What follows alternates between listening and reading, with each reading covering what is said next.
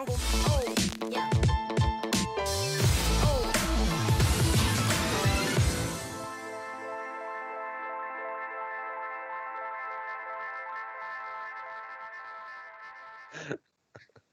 Hallo liebe Kampfsportfreunde, herzlich willkommen zum Schlagwort Podcast. Es ist mal wieder Sonntagabend, beste Zeit der Woche, der 5. September. Mein Name ist Marc Bergmann, bei mir der großartige Big Daddy Kranjotakis und wir haben Samstag hinter uns Big Daddy, an dem man nicht wusste als Kampfsportfan, wo man als erstes hingucken sollte. Eine Menge fetter Events, mehrere Deutsche im Einsatz und eine absolute Legende im Ring mit schockierendem Ausgang. Badr Hari geht K.O. Sprechen wir natürlich heute auch drüber. Vieles, vieles, über das wir heute sprechen müssen.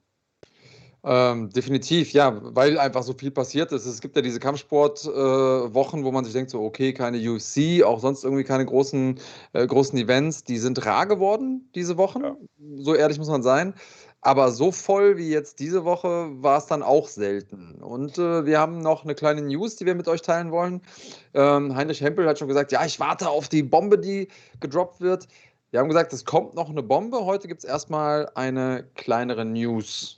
Und Und nur kleine Bombe, eine Granate, können wir sagen, eine Handgranate vielleicht. Granatchen. Aber gut, wir wollen, wir wollen nicht zu sehr in den Militärjargon verfallen, denn äh, die Stimmung im Chat ist zumindest schon mal, ich würde sagen, aufgeladen, ein bisschen aggressiv. Äh, der ein oder andere stört sich an der Headline, die wir heute in unserem Thumbnail drin haben. Badr Hari, das Ende, ist natürlich ein bisschen provokant formuliert, ganz klar. So funktioniert das auf YouTube. Wir werden jetzt aber mal direkt gleich am Anfang, würde ich sagen, auch drüber sprechen äh, über den Kampf von Badr Hari, über den Status seiner Karriere und wie es mit ihm vielleicht weitergehen könnte. Bitte an euch, äh, mäßigt euch ein bisschen im Chat, äh, geht euch nicht an die Gurgel und fahrt vor allen Dingen nicht gegenseitig in die Wohnorte des jeweils anderen. Hier werden ja schon, äh, hier werden ja schon Drohungen ausgesprochen. Aber Ja, also es ist auch, also wir haben ja bald Bundestagswahl. Ich glaube, die Grünen hätten das nicht so gerne, wenn ihr dafür auch ähm, fossile Rohstoffe verbrennt, in die ähm, Wohnorte von anderen Leuten zu fahren. Aber wenn er mit dem Zug fahrt, ist in Ordnung.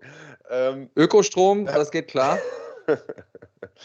also die Rede, also wir, natürlich geht es um Badr Hari ganz klar. Jedes Mal, wenn der Mann kämpft, polarisiert er die Massen, äh, hat eine unglaublich äh, große Gefolgschaft. Das äh, hat einen Grund, er hat eine sensationelle Karriere hinter sich gehabt, wirklich unglaubliche Schlachten geschlagen. Aber man muss sagen, bei seinen letzten Auftritten oder, oder sozusagen jetzt im Herbst der Karriere, in dem er sich ja doch schon seit einiger Zeit befindet, lief es immer nicht ganz so gut für ihn. Und man kann aber, glaube ich, auch sagen, dass da jedes Mal eine gehörige Prise Pech dabei war. Ne? Also wenn wir überlegen, Collision One gegen, gegen Rico 2016 war das meiner Meinung nach, als er da äh, die Hand kaputt war, ist schon auch Pech. Ich meine, klar, ist durch einen Kick von, von Verhoeven gekommen, aber der hat schon viele Kicks geblockt und hat sich nicht immer die Hand gebrochen. Ne? Dann äh, das Ding gegen Adek Bui, wo er gut aussah, am Ende runtergeht. Und gestern sah er auch gut aus und kniet Ja, auf einmal überraschend. Also, also du hast ja Collision 2 dann vergessen, wo ja im Prinzip Ja. den King of Kickboxing, den Langzeit-Champion Rico Verhoeven, der für äh, viele ja quasi der beste Schwergewichtler unserer Zeit ist, am Rande von der Niederlage hatte. Zwei Knockdowns gehabt in dem Kampf, wenn ich mich richtig erinnere, und dann am Ende sich im Spinning Heel Kick selber verletzt. Also äh, teilweise, dass man denkt, okay, hat der so viel Pech? Ist der Körper schon so mitgenommen von den vielen langen Jahren ähm, des Kickboxens? Das sind so Dinge, die, die dann natürlich reinkommen. Aber lass uns gerne gleich mal drüber sprechen, ob es wirklich das Ende für Harry ist, ähm, ob es das sein sollte oder nicht. Ähm, aber zuerst macht es natürlich Sinn, wenn wir vielleicht äh, die Geschichte des Kampfes oder den Kampf an sich Ja. besprechen. Wie hast du ihn denn erlebt? Ähm, ich finde, man hat einen Badr Hari gesehen, der körperlich extrem stark war, physisch sehr, sehr stark. Äh, also im Prinzip fast schon besser als während seiner, als während seiner Glanzzeit, muss man sagen. Ähm, und ich finde, man hat einen Kampf gesehen, bei dem man sich dachte, oder bei dem man im Prinzip schon froh sein konnte, dass der, dass der Wojek es aus der ersten Runde rausgeschafft hat. Er hat ihn zweimal runtergeholt, zweimal zum Körper, dieser Leberhaken perfekt platziert. Den zweiten, wenn ich es richtig in Erinnerung habe, sogar auf die Deckung geknallt und ihn trotzdem nochmal runtergenommen. Und der Wojek konnte im Prinzip froh sein, äh, dass er es in die zweite Runde geschafft hat. Das, äh, das, das ist einfach so. Und äh, man hat einen Badr Hari gesehen, der total in Kontrolle war, sodass man sich eigentlich schon fast gedacht hat, Mensch, eigentlich hätte man ihm fast schon jemand Besseren hinstellen können. Bis zur dritten Runde, als er, ich glaube, einfach ein bisschen zu übermütig geworden ist, Mann. Ich glaube nicht, dass das Pech war und ich glaube auch nicht, dass er zu alt ist oder so oder, oder dass das Kinn nicht mehr hält, sondern Dieser Kick war perfekt platziert. Das wusste man im Vorfeld. Wojak ist einer, der sehr, sehr flexibel ist, sehr, sehr äh, hoch die Beine bekommt. Es gibt diese Leute, die aus der Nahdistanz so hoch kicken können. Äh, das Gefährliche ist, da kannst du ja gleich noch ein bisschen was äh, vielleicht näher zu ausführen, dass man solche Kicks auch extrem schlecht kommen sieht. Und er hat ja selbst im Nachgang auch gesagt, das Ding habe ich im Sparring tausendmal geübt, mache ich immer gegen jeden Sparringspartner. Das war genau meine Strategie. Rücken am Seil, Kick nach oben. Auf das Ding habe ich gewartet und damit hat er ihn voll erwischt. Ja, und das war auf der einen Seite überraschend, weil du diesen, also es gibt ganz wenige Leute, vor allen Dingen im Schwergewicht, in der Größe, die dazu überhaupt in der Lage sind. Das ist das erste Ding. Das heißt, also Badr Hari wird das, auch wenn der natürlich ewig Erfahrung hat, nicht nur die Kämpfe, sondern auch zwischen den Kämpfen, das ganze Training muss man ja mitdenken in der Erfahrung. Ich glaube, wahrscheinlich hat er noch nie mit jemandem regelmäßig oder länger trainiert, der das Ding so gut kann wie Wrozek. Das ist die eine Geschichte, die man natürlich sagen muss. Die andere Geschichte, die man sagen muss, ist, ähm, hätte der das nicht so gut und lange und oft trainiert, dann hätte das auch nicht mehr geklappt, denn der war ja schon wirklich am Rande von der Niederlage. Ich glaube, wenn da irgendjemand vorbeigekommen wäre, so ein, ähm, so ein älterer äh, Angehöriger unserer Familie, weißt du, die, äh, die gerade noch sich auf dem halten können und hätte den mal ange, angehaucht, dann wäre der umgefallen bzw. liegen ja. geblieben. Also der war ja wirklich am Rande einer Niederlage und trotzdem kam das Ding noch so.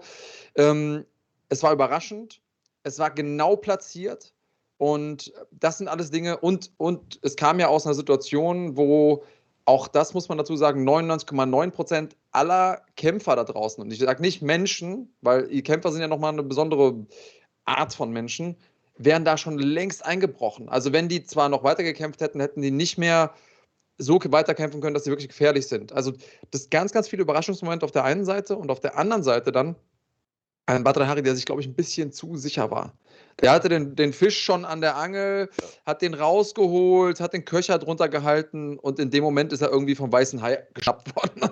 Also, das war, der war halt auch einfach mega offen in dem Moment. Ne? Der hat irgendwie die, die Rechte vom Bauch geholt. Ähm, ich kann das total verstehen, weil ich hätte auch nicht damit gerechnet, dass sich Wrojek noch so erholt und, und das Ding überhaupt noch raushauen kann eine kleine Sache, und ich habe mir den Kampf heute noch zweimal angeguckt, und da ist es natürlich auch wieder, wir von außen haben ja nochmal einen ganz anderen Blick. Ähm, das habe ich auch, und da kommen wir später nochmal zu, bei dem, bei dem Zawada-Kampf gestern gesagt. Ja, David Zawada hat ja gestern gekämpft in der UFC. Von außen hat man taktisch, technisch immer noch einen ganz anderen Überblick. Äh, oder, na, wie mein Kumpel immer gerne sagt, von, von der Couch aus macht man jedes Tor. Darauf will ich gar nicht hinaus. Aber Rojek hat schon ein paar Warnschüsse abgefeuert im Vorfeld. Also auch in der ersten Runde gab es ein paar Mal diesen Kick mit dem vorderen Bein zum Kopf. Ähm, auch ansatzlos. Das heißt, Hari hätte, und das jetzt natürlich so, hätte, hätte, Klarinette, ähm, aber hätte natürlich hier vorgewarnt sein können, dass das eine Technik ist, die seinen Gegner ähm, kann, beherrscht und auf die er aufpassen muss, wenn sein Gegner angeschlagen ist. Auch das, ich will jetzt gar nicht sagen, äh, wäre richtig gewesen, muss, muss er machen in dem Moment? Nee, muss er nicht. Also, weil, habe ich ja eben schon erwähnt, normalerweise ist der Typ eigentlich schon stehen K.O. Er sucht quasi nur noch äh, nach dem Weg, ihn jetzt final zu, ähm, zu finishen. Ähm, aber das ist letztlich auch einer der Gründe, warum wir Kampfsport so lieben. Ja, es ist ja eigentlich egal, was, was los ist. Ich sag mal, wenn wir beim Fußball wären, wie weit vorne wäre Hari gewesen? 10-0? So gefühlt in der 78. Und dann bam, ein Ding und Ende Girlande, ja, das war's. Und Harry war ja wirklich weg. Also der lag erst da, der wusste dann gar nicht, was los ist. Und äh, ich bin kein, ich, ich kann keine Lippen lesen, aber soweit habe ich verstanden, er hat gefragt, what happened? What so, ne? happened, ne? ja. Genau. Äh, und das ist ein Zeichen dafür, dass wirklich kurz die Lichter aus waren. Und das Witzige ist, als man ihm das erklärt hat, also die Kamera hat relativ lang draufgehalten. Als man ihm das, also als das Team ihm das erklärt hat, da hat er erst so, oh fuck, so war die Reaktion. Und im nächsten Moment konnte er selber schon fast wieder drüber lachen. Also hat dann so, scheiße, das kann doch nicht sein. Wie viel Pech kann man haben? So war die Reaktion ein bisschen. Denn im Prinzip ist es genau wie du gesagt hast. Also der hätte den nur noch umhusten müssen, dann wäre das Ding gegessen gewesen. Und diese eine mini kleine Chance nutzt der Typ und legt ihn da um. Und weil jetzt sehr, sehr viele Leute schreiben, naja, das Kind ist nicht mehr das alte. Äh, Jim Thoma hier, Kanalmitglied, hat auch gesagt, Mensch, ähm, äh, der, der muss ja in Zukunft, wenn er weiterkämpfen will, darf er sich ja gar nicht mehr treffen lassen, sonst fällt er ja sofort wieder um. Das würde ich gar nicht so sehen, denn äh, er hat gegen Adek Bui Bui auch ein paar Bomben eingesteckt und das Ding war ein perfekt platzierter Kick an die Schläfe. Und es war jetzt nicht so ein klassischer Thai-Kick, Kick weit ausgeholt, bam, der, der so brachial aussieht, sondern das war eher so ein Schnappkick und der sah vielleicht nicht doll aus. Äh, unser Michael war ja auch in der Halle, der hat gesagt, die meisten Leute haben vor Ort gar nicht geblickt, was war denn jetzt überhaupt los, weil man es ohne Zeitlupe auch gar nicht so richtig gesehen hat, ehrlich gesagt. Äh, auch bei der Übertragung, das erste, der erste Kamerawinkel war auch von der anderen Seite, deswegen habe ich auch erst gar nicht geblickt, was ist denn jetzt los? Aber in der Zeitlupe hat man es gesehen, direkt auf die Schläfe, sofort Cut offen und die Schläfe ist auch einfach einer dieser Punkte, wenn du da ein Ding drauf kriegst, da wird es halt mal dunkel. Und äh, das war sehr, sehr gut gemacht vom Rojek. Interessant finde ich, dass der dann auf die Frage hin, äh, und da können wir ja gleich mal jetzt drauf übergehen, wie es weitergeht mit Badahari, äh, auf die Frage hin, hättest du Bock auf ein Rematch, direkt gesagt hat, nee, nee, habe ich keinen Bock drauf. der Rojek meinst du? Ja, ja. Ja, gut, der, also nach dem Kampf hätte ich auch keine Lust mehr drauf gehabt, weil der, ich weiß nicht, ob ihr mal so einen Körpertreffer abbekommen habt da draußen. Könnt ihr vielleicht einmal reinschreiben in den, in den Chat äh, oder in die Kommentare, dann, äh, wenn ihr im Nachhinein guckt. Aber äh, lasst euch gesagt sein, das ist kein Spaß. Und äh, also wenn man sich aussuchen muss, bei einem, bei einem Kopf-K.O. kriegt man wenigstens nichts mit. Da fragt man nachher, was ist denn passiert? Den Körpertreffer, den merkst du. Und äh, also ich jedes Mal, wenn ich im Sparring zum Körper mal einen äh, K.O. eingesteckt habe, und das also ist im Kampf nie passiert, aber doch einmal. Äh, und äh, Sparring halt ein paar Mal und ich weiß noch jede einzelne Situation. Also das sind Sachen, die, die vergisst man nicht. Da hat man vielleicht auch nicht so richtig Bock drauf. Und ähm, ja, und was soll jetzt passieren? Also, ne, wie, wie kann er jetzt seinen Marktwert damit noch steigern? Der hat einfach Batrahari ausgenockt in der zweiten Runde. Was soll er jetzt machen? Soll ihn jetzt ja. in der ersten Runde ausnocken? Ja. Es, ne, es, wird sein, ähm, seine Aktie wird dadurch nicht weiter steigen. Deswegen kann ich das so, total gut nachvollziehen. Ähm, ja, der ist natürlich jetzt als Volksheld, kehrt er zurück nach Polen. Äh, und, Auf jeden Fall. Und vollkommen zu Recht, muss man sagen, weil ähm, das, was der alleine zu sehen, dass der durchhält, hat mir schon extrem äh, Respekt abgerungen. Ich finde, auch in der Ecke von dem Roger konnte man das kaum fassen. Also hast du mal die Betreuer gesehen, nachdem der Kampf vorüber war?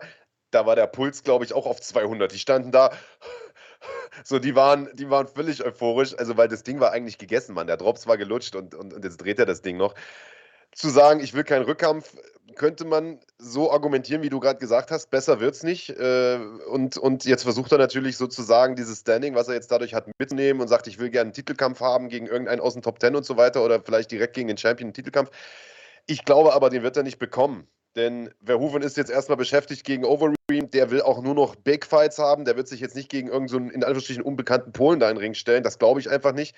Und ich denke, dass der Kampf gegen Badre für ihn der Moneyfight wäre für den Wojek. Weil jetzt kann er sich hinsetzen, kann sagen, okay, wenn ihr den Rückkampf wollt, dann zahlt aber richtig dafür. Ja. Ähm, ja, ja, äh, genau. Von daher, das, das wäre für ihn, finde ich, die bessere Variante. Aber die Frage ist, will Badr Hari das überhaupt und will auch Glory das überhaupt? Denn das hat natürlich der, der Kommentator oder der Ringsprecher gefragt. Aber ich könnte mir gut vorstellen, dass Glory sagt, pass mal auf, ich weiß nicht, wie der Deal mit Badra aussieht, aber die haben den mit Sicherheit nur noch für ein, zwei Kämpfe oder so.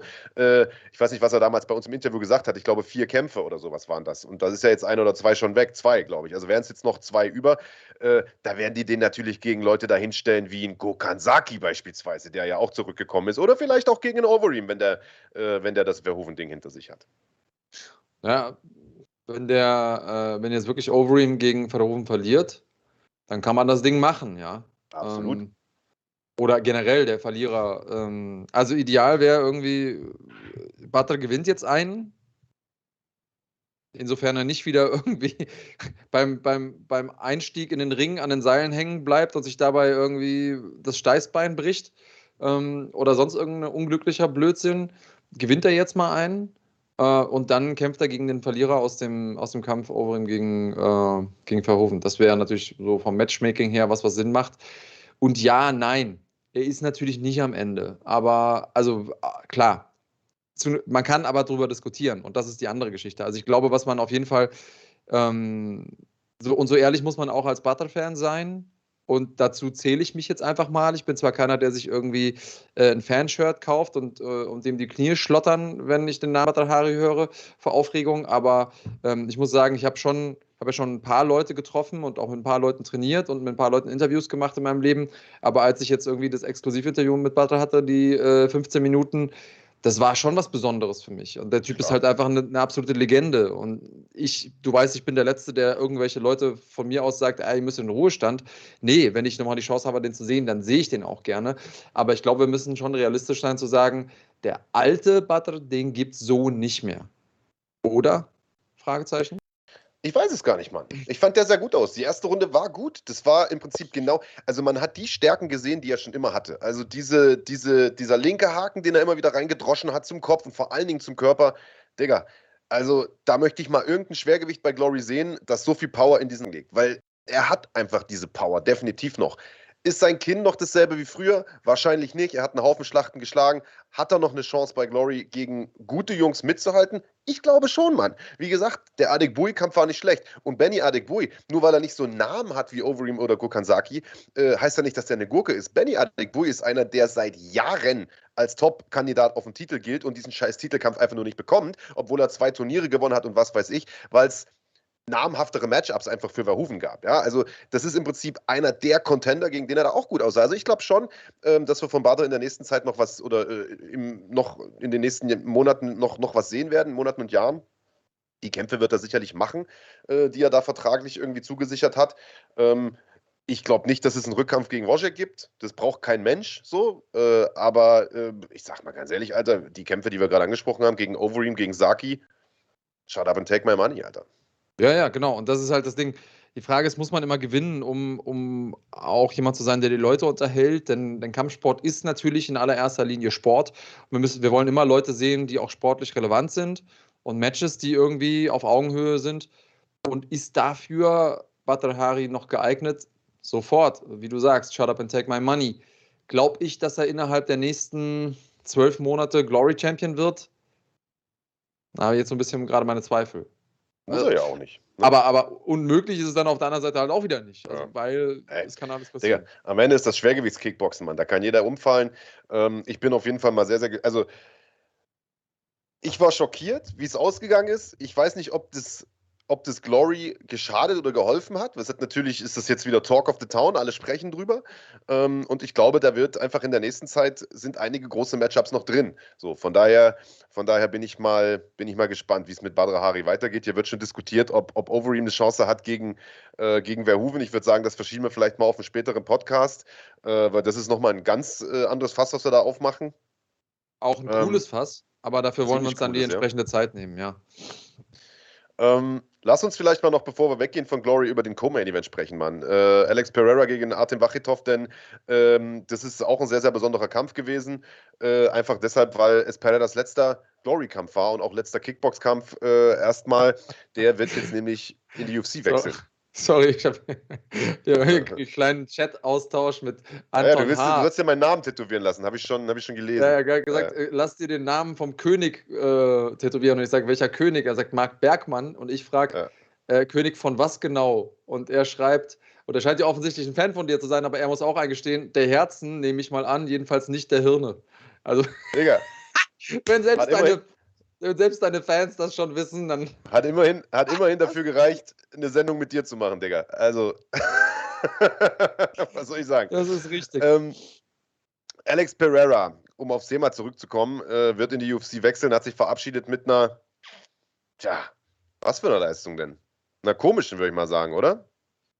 Ja, wir haben ja gestern im Stream, wir hatten ja so einen, äh, so einen Livestream, der übrigens sehr gut angekommen ist. Ähm, also viele Leute haben den sich angeguckt. Äh, und da haben wir ja gesagt, es kommt ein bisschen darauf an, wie er da hinkommt. Also wie viel Kickboxen hat er wirklich trainiert in letzter Zeit? Ist sein Kopf überhaupt noch bei Glory oder ist er mit seinem Kopf schon in der UFC? Ähm, all diese Dinge und noch viel mehr spielen natürlich eine Rolle. Vor allen Dingen beim Kampfsport äh, auf dem Level, wie bei jedem Leistungssport, auf dem Weltklasse-Level geht es ja um Millimeter und, und, und, äh, und Sekunden beziehungsweise Bruchteile von Sekunden. Und ich glaube ehrlich gesagt, dass er der bessere Mann war, so für mich. Aber er hat auch einfach leichtsinnig Dinge gemacht. Ich habe nicht richtig verstanden, zum Beispiel, wofür er, ich glaube, es war in der dritten Runde oder in der vierten einen Punktabzug bekommen hat. Ich weiß, ob es ein Tieftritt war oder so. Ähm, ja, es ist irgendwie. ich habe einfach das Gefühl gehabt, er war, war, mit seinem Kopf nicht ganz da. Das ist aber zumindest mein, vielleicht war das einfach schon die Narrative, die ich mir im Kopf zurechtgelegt habe und habe mir den Kampf angeguckt und habe gedacht, ah, siehst du, hast wieder recht, Andreas. Ähm, wie hast du es denn gesehen? Ich fand, er hat eine gute erste Runde gehabt und ist danach eingeschlafen, Alter. Und ich weiß nicht, ob er, ähm, ich hatte das Gefühl, dass er diesen Fight gar nicht so richtig ernst genommen hat. Ich weiß nicht, ob der UFC-Vertrag schon unterschrieben ist und er sich einfach gedacht hat, ach ja. scheiß drauf, Alter, das Ding ziehe ich jetzt ja, noch durch. Hat er ja gesagt. Er hat, er hat danach im Ring das Interview gegeben, hat gesagt, ja, ich bin ja jetzt eh bei der UFC, ich bin da mal weg. Ja. Und das hat man, das, das finde ich, hat man einfach gemerkt. Denn also ja. in der ersten Runde, als er noch so ein bisschen aufgedreht hat, hat man schon gemerkt, äh, dass, er, dass der Wachitow da nicht wirklich eine Chance hat. Denn der hat da Kombinationen geschlagen, Knie äh, reingehauen, das war eine wahre Pracht. Und man hat im Nachgang ja auch gesehen in dieser Schlagstatistik, dass er, was die Treffer anging, ja auch deutlich mehr gelandet hat als Wachetow. Wachetow war einfach nur präziser. Ähm, hat zum Schluss auch, finde ich, härter, vehementer reingehauen, Alter. Äh, bei, bei Pereira wirkte das zum Schluss eher wie eine lockere Sparringsrunde. Der hat zwischendurch auch mal so ein paar Kabinettstückchen versucht, mal so ein bisschen rumgefaxt. Also, ich habe einfach das Gefühl gehabt, der hat das nicht wirklich ernst genommen. Was ich ehrlich gesagt schade finde, Mann, weil das war ein, äh, das war ein hochkarätiger Kampf. Und ich sag mal, wenn du dich schon verabschiedest nach so einer langen Zeit im Kickboxen, das ist, wie gesagt, Alter, einer der zehn besten Gewichtsklassenübergreifenden äh, Kickboxer der Welt, dann willst du dich doch eigentlich auch mit wehenden Fahnen verabschieden, Alter, und nicht mit so einer hingewurschtelten, äh, halbherzigen Leistung, Alter. Das ist, ich habe, das ist natürlich eine Art, das zu sehen. Ich habe aber mal eine provokante Gegenthese.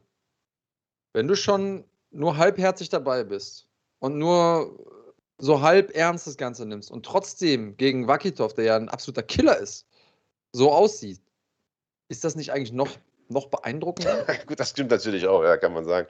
Also, da, das, das stimmt natürlich. Ich finde, man hat auf jeden Fall aufblitzen sehen, auch in den späteren Runden, ähm, was für Potenzial dieser, oder ja, was, zu was dieser Mensch imstande ist. Ja, also, mhm. ähm, es ist ja nicht nur die Knockout-Power, die er in dieser Linken hat, sondern es ist einfach auch die Art und Weise, wie er Kombinationen aneinander reiht. Sehr, sehr unorthodox, sehr, sehr wild und äh, aber und, und, sehr, sehr unberechenbar dadurch auch. Und deswegen glaube ich, er wird uns eine Menge Spaß bereiten in der UFC. Äh, und man muss ja auch nochmal dazu sagen, dass dieser Kampf eine enge Kiste war, äh, dass das erneut äh, eine, eine Split oder beziehungsweise eine Majority Decision war, also die Punktrichter sich nicht einig waren. Einer hat es äh, unentschieden oder ja, einer hat es unentschieden oder zwei, ich weiß gar nicht mehr genau. Und äh, äh einer für ihn und zwei für den anderen. Äh, und dass es da ja diesen Punktabzug gab fürs Clinchen. Und den ja. fand ich ehrlicherweise schon ein bisschen schwierig. Ah, Clinchen war das, okay. Ich war mir unsicher ja. jetzt, woran es lag. Ja. Nein, für Clinchen. Und also, wir haben ja, wer den Kampf nicht gesehen hat, es war so, dass, dass Pereira sehr, sehr häufig halt seine Kombos geschlagen hat, meistens Abschluss mit dem Knie und dann halt dran war am Mann und die sich so ein bisschen im Arm lagen. Aber es war jetzt kein Clinchen im Sinne von, ich halte den jetzt fest oder ich unterbreche jetzt den Kampf äh, oder, oder behindere den Kampf, äh, sondern ja, die waren einfach die standen halt voreinander, was willst du machen? Also du kannst ja nicht die Hände in die Hosentaschen stecken. Und nach zwei, drei Verwarnungen hat der Typ, dieser, dieser Ref, den ich eh nicht besonders gut fand, ehrlicherweise, grundsätzlich die ganzen Refs äh, nicht und auch die Punktrichter nicht gestern, mhm. äh, ihm einfach mal einen Punkt abgezogen in der zweiten oder dritten Runde. Und das ist natürlich, also, ja, braucht es in so einem Kampf eigentlich nicht, ehrlicherweise. Naja, nicht, also nicht dafür. Ne? Die Kamera und auch das produktionstechnisch. Die Kamera ist kurz weggeschwenkt, war wieder da, auf einmal hieß es Punktabzug und ich habe überhaupt nicht verstanden, wofür überhaupt. Ähm, gut, dass du das jetzt ähm, Gut, dass du es nochmal gerade gerückt hast. Äh, ich bin trotzdem, fand ich, war das ein geiler Event. Also jetzt mal unterm Strich, weil einfach die Kämpfe richtig, richtig unterhaltsam waren. Um, ähm, und wir ganz, ganz viele Möglichkeiten haben, wie, wie man das Ganze weiterspinnen kann. Und das äh, ist ziemlich geil. Also da, ich, und da bin ich jetzt mal ganz ehrlich, so vor zwei Jahren habe ich gesagt, ja, Kickboxen, ja, ich habe hab ich früher mal geguckt, so Fight Club auf, äh, auf Eurosport aber lass mich mit Kickboxen in Ruhe. So, MMA ist viel geiler, die UFC ist viel geiler, hat mich nicht interessiert. Jetzt zur Zeit, Alter, Glory ist, ist gerade, also ich fühle mich so ein bisschen an die alten K1-Tage erinnert. Geht es dir nicht auch ja, so? Total. Also auf jeden Fall. Äh, ich bin grundsätzlich eh schon von Anfang an immer großer Glory-Fan gewesen und ich finde jetzt, genau wie du sagst, jetzt hast du diesen K1-Vibe nochmal. Nicht nur, weil die alten Namen auch wieder da sind, sondern äh, ja, viele Schwergewichte, viel K.O.s, viel ähm, viel Geholze auch mal dazwischen, ja, also nicht, nicht, man hat ja eine Zeit lang auch so diese City-Scheißen so gehabt, wo man sehr, sehr technische Kämpfer hatte, Niki Holzkin und was weiß ich. Jetzt hat man so ein paar Typen dabei, wo man sagt, okay, das ist jetzt vielleicht nicht was fürs Auge, so für den, für den Kampfsportästheten, aber es wird halt einfach mal einer umgewuchtet jetzt so in den nächsten neun Minuten und das, das ja. braucht der Sport auch. ja, also oder so habe ich ihn zumindest kennengelernt und äh, es muss diese technischen äh, hochkarätigen Duelle geben, wo man sich einfach taktische äh, Auseinandersetzungen liefert. Die muss es geben, aber es braucht halt auch mal zwischendurch, so zum Runterkommen, brauchst mal so ein, so ein Aufeinandertreffen von zwei Holzköpfen, um es mal irgendwie überspitzt zu sagen. Wie bei uns in der Sendung sozusagen. Gut, machen wir einen Deckel drauf bei, bei Glory. Ähm, wie gesagt, für alle, die äh, das Ganze noch nicht geguckt haben, ihr könnt euch das immer noch reinziehen auf gloryfights.com. Äh, Link steht hier bestimmt auch nochmal irgendwo im Chat und in der Videobeschreibung äh, im, im Pay-Per-View. Lohnt sich denn, äh, waren nicht nur die zwei Hauptkämpfe, die sehr, sehr spannend waren, sondern es war ein absolut fettes Monsterprogramm. Levi Richters hat einen Riesenkampf gemacht. Wir haben mit Donovan Wisse, Achtung Spoiler, äh, einen neuen Mittelgewichtschampion, der auch einen Riesenkampf gemacht hat. Also waren einige wirklich geile Fights dabei, fast ausschließlich schwere Jungs. Äh, das ist ein gut angelegter Zwacken. Ähm, zieht euch das gern rein, wenn ihr wollt. Äh, und das Vorprogramm mit dem Kampf von Donovan Wisse seht ihr sogar umsonst bei uns auf dem Kanal. Ist immer noch verfügbar, also auch das ähm, gern mal abchecken. Bevor wir über all die anderen Kämpfe sprechen, die es gestern gab, es waren ja in Summe drei Deutsche im Einsatz. Wir sprechen natürlich auch über Paddy Pimblett, der hier schon erwähnt wurde. Wir sprechen über den Hauptkampf der UFC und wir sprechen auch über den Hauptkampf von KSW. Ähm, wollen wir erstmal eine kleine News in eigener Sache raushauen? Ja, weiß ich nicht. Sollen wir? Aber nur, wenn jetzt hier auch noch mal ein paar Leute auf den Daumen hoch drücken, denn äh, es sind irgendwie ein Fünftel der Leute, die hier zuschauen, haben nur einen Daumen gegeben. Äh, ihr wisst, wir diskriminieren nicht so stark. Ob Daumen hoch, Daumen runter ist nur halb so wichtig. Wir freuen uns natürlich mehr um, über einen Daumen hoch, ist klar. Aber Hauptsache, ihr macht was. Interaktion hilft uns beim Wachsen. Deswegen helft uns ein bisschen und ähm, dann können wir ein bisschen was. Also, wir, wir haben ja gestartet und ich fange mal ganz kurz quasi am Anfang an. Wir haben ja gestartet Anfang des Jahres äh, mit äh, sehr, sehr viel Ideen, äh, sehr viel gutem Willen fünf Leuten, die irgendwie äh, einen Traum hatten von einem äh, deutschen Kampfsportportal, aber ansonsten hatten wir nie allzu viel. Also weder Geld noch irgendwie, noch irgendwie allzu viel Perspektive. Sehr viel Know-how, sehr viel Energie, aber sonst nichts. Jetzt haben wir äh, gerade gestern auch einen, ähm, einen Tag gehabt, wo wir super viel ähm, Dinge hatten auf der, auf der Plattform, die wir selber zeigen konnten. Du hast es eben gesagt, ne? ähm, Teile von Glory übertragen, offizieller Medienpartner von Glory. Wir haben ähm, sowieso äh, die besten deutschen Events auf der Plattform. Also ganz, ganz viele Dinge, die sich seitdem schon entwickelt haben. Die Entwicklung geht weiter. Wir sind jetzt gerade ein bisschen mehr als ein halbes Jahr am Start. Was ist der nächste Schritt? Ja, wer sozusagen nicht nur das Thumbnail liest, sondern die, die Überschrift oder die Headline auf YouTube, der kann es ja schon so ein bisschen zumindest ahnen. Es hat zu tun mit Brave. Brave äh, ist äh, ja eine große Veranstaltungsreihe aus dem Nahen Osten, die auch bei uns läuft, in der Vergangenheit auch schon hier gelaufen ist, bei der nicht nur viele äh, UFC-Veteranen kämpfen, sondern auch ein Haufen äh, Kämpfer aus dem deutschsprachigen Raum oder einige sehr, sehr starke Kämpfer aus dem deutschsprachigen Raum. Äh, Ismail Naudiev beispielsweise aus Österreich, äh, mit dem wir in den nächsten Tagen mal sprechen werden, und auch Mo Kaminski aus Düsseldorf, der äh, dort ja demnächst noch äh, kämpfen wird. Und ähm, wir sind offizieller Medienpartner von Brave. Das ist äh, schon mal äh, ein Teil der News. Das ist aber nicht das, was euch jetzt vom Hocker hauen dürfte, ähm, denn die laufen ja bisher eh schon bei uns, sondern die eigentliche News ist, Brave wird in Kooperation mit uns nach Deutschland kommen. Und äh, das finde ich ist eine sehr, sehr coole News, äh, denn das hat natürlich auch zur Folge, lieber Big Daddy Kranjotakis, dass die Kämpfer aus Deutschland suchen. Genau so ist es. Und äh, wir haben schon die Köpfe zusammengesteckt mit Teams, mit Veranstaltern in Deutschland und ähm, natürlich als Medienpartner auch ein, sag mal, ein gewisses Mitspracherecht, ist vielleicht übertrieben, aber wir können zumindest mal Leute vorschlagen und die äh, Menschen bei Brave hören uns zu. Das bedeutet auch, dass eventuell eure LieblingskämpferInnen ähm, die Möglichkeit haben, auf einer großen internationalen Bühne zu kämpfen. Und ich sag mal so, von einer Brave-Veranstaltung äh, auf deutschem Boden zu internationalen Veranstaltungen von Brave und anderen größeren äh, Veranstaltungsreihen ist es ja nicht mehr weit. Deswegen und? gute News auch für die deutsche MMA-Szene generell. So ist es. Und ich glaube, man verrät auch nicht zu viel, wenn man sagt, man darf im Plural sprechen. Also deutsche Kämpfer, die auf Brave-Veranstaltungen auf deutschem Boden kämpfen, wird wahrscheinlich, so wie es jetzt aussieht, mehr als eine geben. Das heißt, äh, da kommen coole Seiten auf uns zu und äh, ich lese es hier im Chat vollkommen richtig. Brave ist natürlich äh, ein hervorragendes Sprungbrett für viele Kämpfer in eine der äh, ganz großen internationalen Ligen, UFC beispielsweise Bellator, aber entwickelt sich ja immer mehr auch selbst zu einem bedeutenden internationalen Player. Also wenn man sieht, was die für einen Produktionsstandard haben, was für Namen dort inzwischen kämpfen, was für einen Output die auch an Events haben, ähm, das äh, ist ja selbst inzwischen schon ein riesiger Player und wir freuen uns riesig, äh, mit denen zusammenzuarbeiten den deutschen äh, Jungs und Mädels da in Zukunft eine Bühne zu geben. Und ich würde sagen, bevor wir weiter das Ganze abfeiern, ziehen wir uns erstmal einen kurzen Trailer zu diesem Thema rein.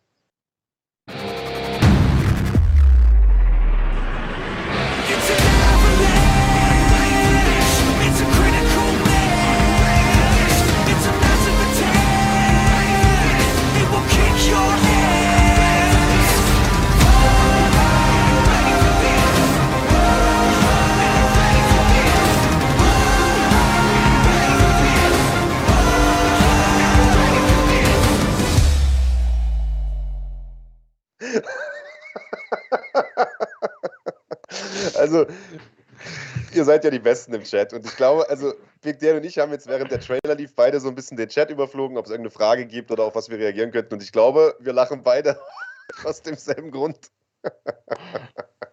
ja, willst du erklären, warum? Also ich weiß nicht, warum du das, aber Fighting hat ja wahrscheinlich als Reaktion auf, auf deinen Spruch, wir waren fünf Leute mit einer Idee, äh, diese Emojis von uns fünf äh, gepostet.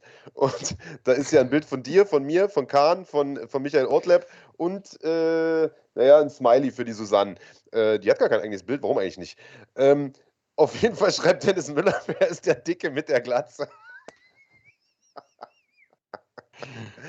ja, das ist der Kahn. Das ist der Kahn.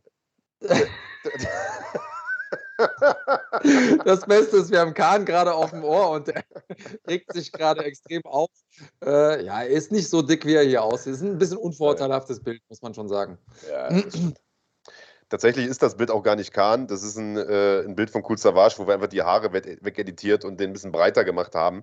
Ähm, ja, aber gut, kommen wir zum Thema zurück. Also der Trailer, der macht natürlich Lust auf mehr und du hast es gerade schon richtig angedeutet, Andreas. Das ist natürlich für viele, äh, für viele Kämpfer in Deutschland eine Riesenchance, äh, bei Brave antreten zu können und äh, sich dort einen Spot zu verdienen. Wie genau das Ganze ablaufen wird, also wer den Sprung da rein schaffen wird oder wie man den schafft, für wen das möglich sein kann, wie wird es handeln und wann genau das überhaupt sein wird und wo das auch sein wird und so, das werden wir euch in den nächsten Wochen sagen.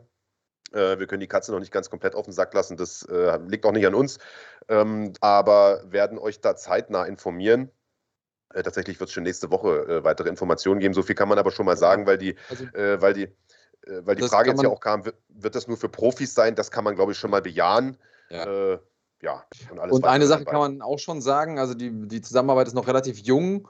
Ähm, aber was wir schon an den Gesprächen im Vorhinein festmachen konnten und auch an den Dingen, Informationen, Richtlinien, die wir jetzt schon bekommen haben, was man auf jeden Fall sagen kann, ist, die sind unglaublich professionell und unglaublich strukturiert. Also wir sind ja jetzt alle schon ein paar Tage im Kampfsport-Business und da gibt es halt viele Leute, die große Leidenschaft haben, die große Träume, Projekte haben. Manche Leute haben auch ein bisschen Geld und können das umsetzen. Die meisten haben keine Kohle und kriegen irgendwie nichts auf die Reihe. Die wenigsten sind auch tatsächlich strukturiert. Und also sowas Strukturiertes und ich sag mal von der, von der Organisation professionelles wie mit Brave habe ich jetzt erstmal in der Form noch nicht gesehen. Und damit meine ich dann auch so Leute wie zum Beispiel die UFC oder, oder Bellator oder so, die, ähm, was so die Kommunikation angeht und ähm, auch den, den Plan, so den Plan, wann wird was kommuniziert und so klar vorzugeben, das ist schon, das ist schon Next Level, muss ich sagen. So ist es. Und wir haben ja gestern Abend äh, schon ein bisschen im Livestream äh, etwas geteased und etwas, äh, etwas auf die Kacke gehauen. Ähm, ich glaube, man kann, das möchte ich jetzt an der Stelle vielleicht nochmal wiederholen, äh, so viel sagen, dass wir in den nächsten Wochen nicht nur noch mehr Infos zu dieser Brave News raushauen werden, äh, die ihr mit Sicherheit alle cool finden werdet, sondern noch die eine oder andere weitere Bombe platzen lassen. Und ich glaube, äh, da ist das Wort Bombe dann auch nicht übertrieben. Ähm, es wird spannend bleiben und es wird für alle Kanalmitglieder hier äh, mit Sicherheit sehr, sehr interessant werden in den nächsten Wochen und Monaten. Von daher freue ich mich auf den Rest des Jahres und auf das Jahr 2022. Big Daddy, wollen wir die restlichen Fights von gestern mal durchsprechen? Also vielleicht nicht alle, aber zumindest die, auf denen der Fokus ganz besonders lag. Los ging es ja bei uns um 16 Uhr mit UAE Warriors, eine weitere große Veranstaltungsreihe aus dem, äh, aus dem Nahen Osten, wo gleich zwei Deutsche gekämpft haben. Ja, richtig. Ähm, also von hinten nach vorne ist natürlich so, wir haben bei UAE Warriors äh, einen, wie ich finde, guten Kampf gesehen von äh, Rani Sadeh, der sich gut bewegt hat, der auch viel Schaden gemacht hat, insbesondere mit seinen Low Kicks. Ähm, ich folge ihm mal Insta, der hat irgendwie gezeigt, wie sein Gegner dann nachher irgendwie gehumpelt ist. Er selbst hatte im Gesicht keinen einzigen Kratz. Ähm, sein Gegner Sean Bunch, Amerikaner, wie man es von denen kennt, gute, guten ringerischen Background, ähm, hat einfach den Kampf kontrolliert und durch Kontrolle gewonnen. Also letzten Endes ist das schon die Geschichte des Kampfes. Äh, Rani hat äh, immer wieder auch ganz gute Nadelstiche setzen können, am Schluss aber nicht ähm, überzeugend genug, um dann die Runden für sich zu entscheiden. Es war auf dem Punktrichterzettel ein ziemlich klares Ergebnis. Äh, war Sean Bunch der bessere Mann? Will ich vielleicht gar nicht mal so sagen. Ähm, aber er hatte zumindest mal die Strategie, die funktioniert hat an dem Tag. Ähm, und soweit muss man sich das eingestehen. Schade für Rani, wir kennen ihn, er wird stärker zurückkommen, ist trotzdem äh, ein großer, wichtiger Schritt in seiner Karriere gewesen. Main Event ähm, bei so einer äh, fetten Veranstaltung und ähm, gegen einen, auch einen guten Gegner. Und äh, ja, auch die schwierigen Kämpfe gehören dazu, auch die Niederlagen und er wird mit Sicherheit stärker zurückkommen. So ist es. Und äh, zum Glück war Rani ja nicht der, der Einzige, der äh, aus Deutschland dort auf der Karte war, auch nicht der Einzige aus Berlin, der dort, der dort auf der Karte war, sondern sein Buddy Attila Korkmaz war auch am Start und der hat einen Sieg mit nach Hause gebracht. Es war äh, auch ein Sieg, einen sehr, sehr äh, beeindruckenden Sieg und ähm, hat es im Vorfeld gar nicht mal so einfach gehabt, denn da ist der Gegner ausgefallen, dann gab es einen neuen Gegner, äh, dann hatte Attila dazu gestimmt, aber der Gegner wollte nicht. Und also das war, das ging ewig hin und her und es stand, also so ist zumindest mein Stand. Ich habe mit, mit, mit Atti jetzt selbst noch gar nicht gesprochen seitdem oder so, aber äh, so wie ich das verstanden habe, stand bis gestern, also bis kurz vor der Veranstaltung, mehr oder weniger gar nicht so richtig fest, ob er überhaupt kämpfen wird. Äh, also ich meine, da kannst du ja sicherlich mehr zu sagen, was das im Kopf eines Kämpfers anrichtet, äh, wenn du die ganze Zeit in dieser Schwebe da hängst. Äh, das ist mit Sicherheit alles andere als einfach. Ja, eben. Und das ist auch was, was ähm, für den Zuschauer ja schon, also wir erleben ja wie manche Leute Panik bekommen, weil zum Beispiel ja Mandy nicht gekämpft hat gestern, ja. Und dann kriegen wir ganz aufgeregte Nachrichten über Insta und Co. Äh, was ist mit Mandy? Kämpft die jetzt, kämpft die nicht? Äh, wohin wird der Kampf verschoben? Und äh, ich sag mal, das geht um Leute, die sich vielleicht einen Wecker stellen müssen, weil sie morgens aufstehen und die sind schon total am Ende mit ihren Nerven als Kämpfer selbst, der Wochen, Monate lang trainiert hat, äh, auf solche Dinge hinfiebert, so große, große Events, äh, vor allen Dingen mit solchen Spot wie jetzt zum Beispiel Rani Main Event Spot bei UAE oder Mandy Premiere bei der UFC, ist das nochmal ein ganz anderer Schnack. Also äh, das ist übel. Also stellt euch vor, ihr habt Abschlussprüfungen äh, fürs Abi oder so und kommt da morgens hin und dann sagt einer, ja, ist übrigens doch nicht, wurde verschoben. Ja, auf wann? Können wir den nicht genau sagen. Muss mal gucken. So. Ja, okay. Und, und, de, und den Stress, den ihr dann habt, mal 20, weil man dabei noch ins Gesicht geschlagen wird. Ungefähr so ist das. Ähm, ja, und ich finde trotzdem, er hat, er hat einen guten, guten Kampf abgeliefert, er hat gezeigt, dass er, dass er Game ist. Ähm, hat natürlich noch die eine oder andere Stellschraube, an der er drehen kann, soll, darf, muss. Ähm, aber ja, das gehört dazu. Ist ja auch noch ein junger, junger Dude und äh, ich glaube, von dem können wir trotzdem noch viel erwarten. Glaube ich auch. Und äh, unterm Strich, glaube ich, kann auch äh, Rani äh, oder muss Rani da äh, den Kopf auch nicht allzu sehr hängen lassen. Du hast es gesagt, er hat äh, eine schwierige erste Runde gehabt, wurde runtergenommen. In der zweiten sah er gut aus. Dritte war sehr, sehr knapp. Also, das war äh, eine richtig, richtig enge Kiste und ich glaube, der wird ebenso stark da wieder zurückkommen. Das waren die beiden Deutschen bei UAE Warriors, aber nicht die einzigen Deutschen, die Auslandseinsätze hatten, sondern der großartige David Zawada hat äh, in der UFC angegriffen mal wieder und hat es zu tun bekommen mit einem starken Alex Morono. Ja, Sehr stark. Also Morono, ich glaube, das war dann, also Morono hatte gewonnen. Sorry für den Spoiler, aber gut, mittlerweile solltet ihr das irgendwie auf dem Schirm haben. Wenn ich das richtig auf, auf dem Zettel habe, dann äh, war das Moronos neunter Sieg in der UFC. Also der Mann ist schon ewig lange dabei. Er hatte zuletzt Donald Cerrone in der ersten Runde ausgenockt, hat nur dreimal, nee, viermal insgesamt verloren in der UFC und das auch alles gegen richtig gute Leute. Ähm, also, warum sage ich das? Sehr erfahrener Mann, absoluter Veteran und das war für mich auch tatsächlich der Unterschied ähm, am, am gestrigen Abend, in der gestrigen Nacht, äh, die Erfahrung, weil es hat nicht viel gefehlt. Wir haben einen David gesehen, der ähm, gezeigt hat, dass er physisch topfit ist. Also ich habe mir die erste Runde angeguckt und habe gedacht, oha, wenn er die Pace weitergeht, dann wird er wahrscheinlich Ende der zweiten Runde, in der dritten Runde müde sein. Gar nichts. David war bis zum Ende komplett konditionell da und das, obwohl er harte Bomben auch zum, zum Kopf genommen hat. Er selbst hat mehr zum Körper geschlagen. Gute, gute Treffer gelandet. Äh, Morono aber unbeeindruckt. Also da auch da, es gibt einfach Leute, die an bestimmten Stellen nicht empfindlich sind. Es gibt da, man sagt immer so, die Leute zum Kopf nicht K.O. gehen, dann schlag ich ihn zum Körper. Äh, bei ihm hätte ich es jetzt andersrum gesagt. äh, beziehungsweise ich weiß gar nicht, ob er den hätte K.O. schlagen können. Ähm, wahrscheinlich hätte er mit ihm früher auf den Boden gemusst. Aber auch da, Morono ist da auch Black Belt. Also so einfach ist das nicht. Ähm, der ist auch schon vollkommen zurecht in der UFC und das war ein schwerer Kampf für David. Er musste sich auch kurzfristig umstellen, ähm, hatte auch kurzfristig einen Gegnerwechsel. Auf der anderen Seite natürlich für Morono auch so. Er konnte sich nicht groß vorbereiten, aber da kommt einfach die Erfahrung nochmal mehr zum Tragen. Wie, wie hast du es gesehen? Ähm, also erstmal, ich finde überhaupt, weil einige haben jetzt geschrieben oder, oder der Heinrich Hempel hat geschrieben, David leider zu eintönig, äh, fand, fand ich gar nicht. Ähm, du, du hast gemeint, äh, das Problem war vielleicht ein bisschen mehr Erfahrung von Morono. Äh, das mag sein, aber ich, ich, ich sehe es ähnlich wie du. Ich fand, David hatte eine super erste Runde. Mhm. Extrem gute erste Runde.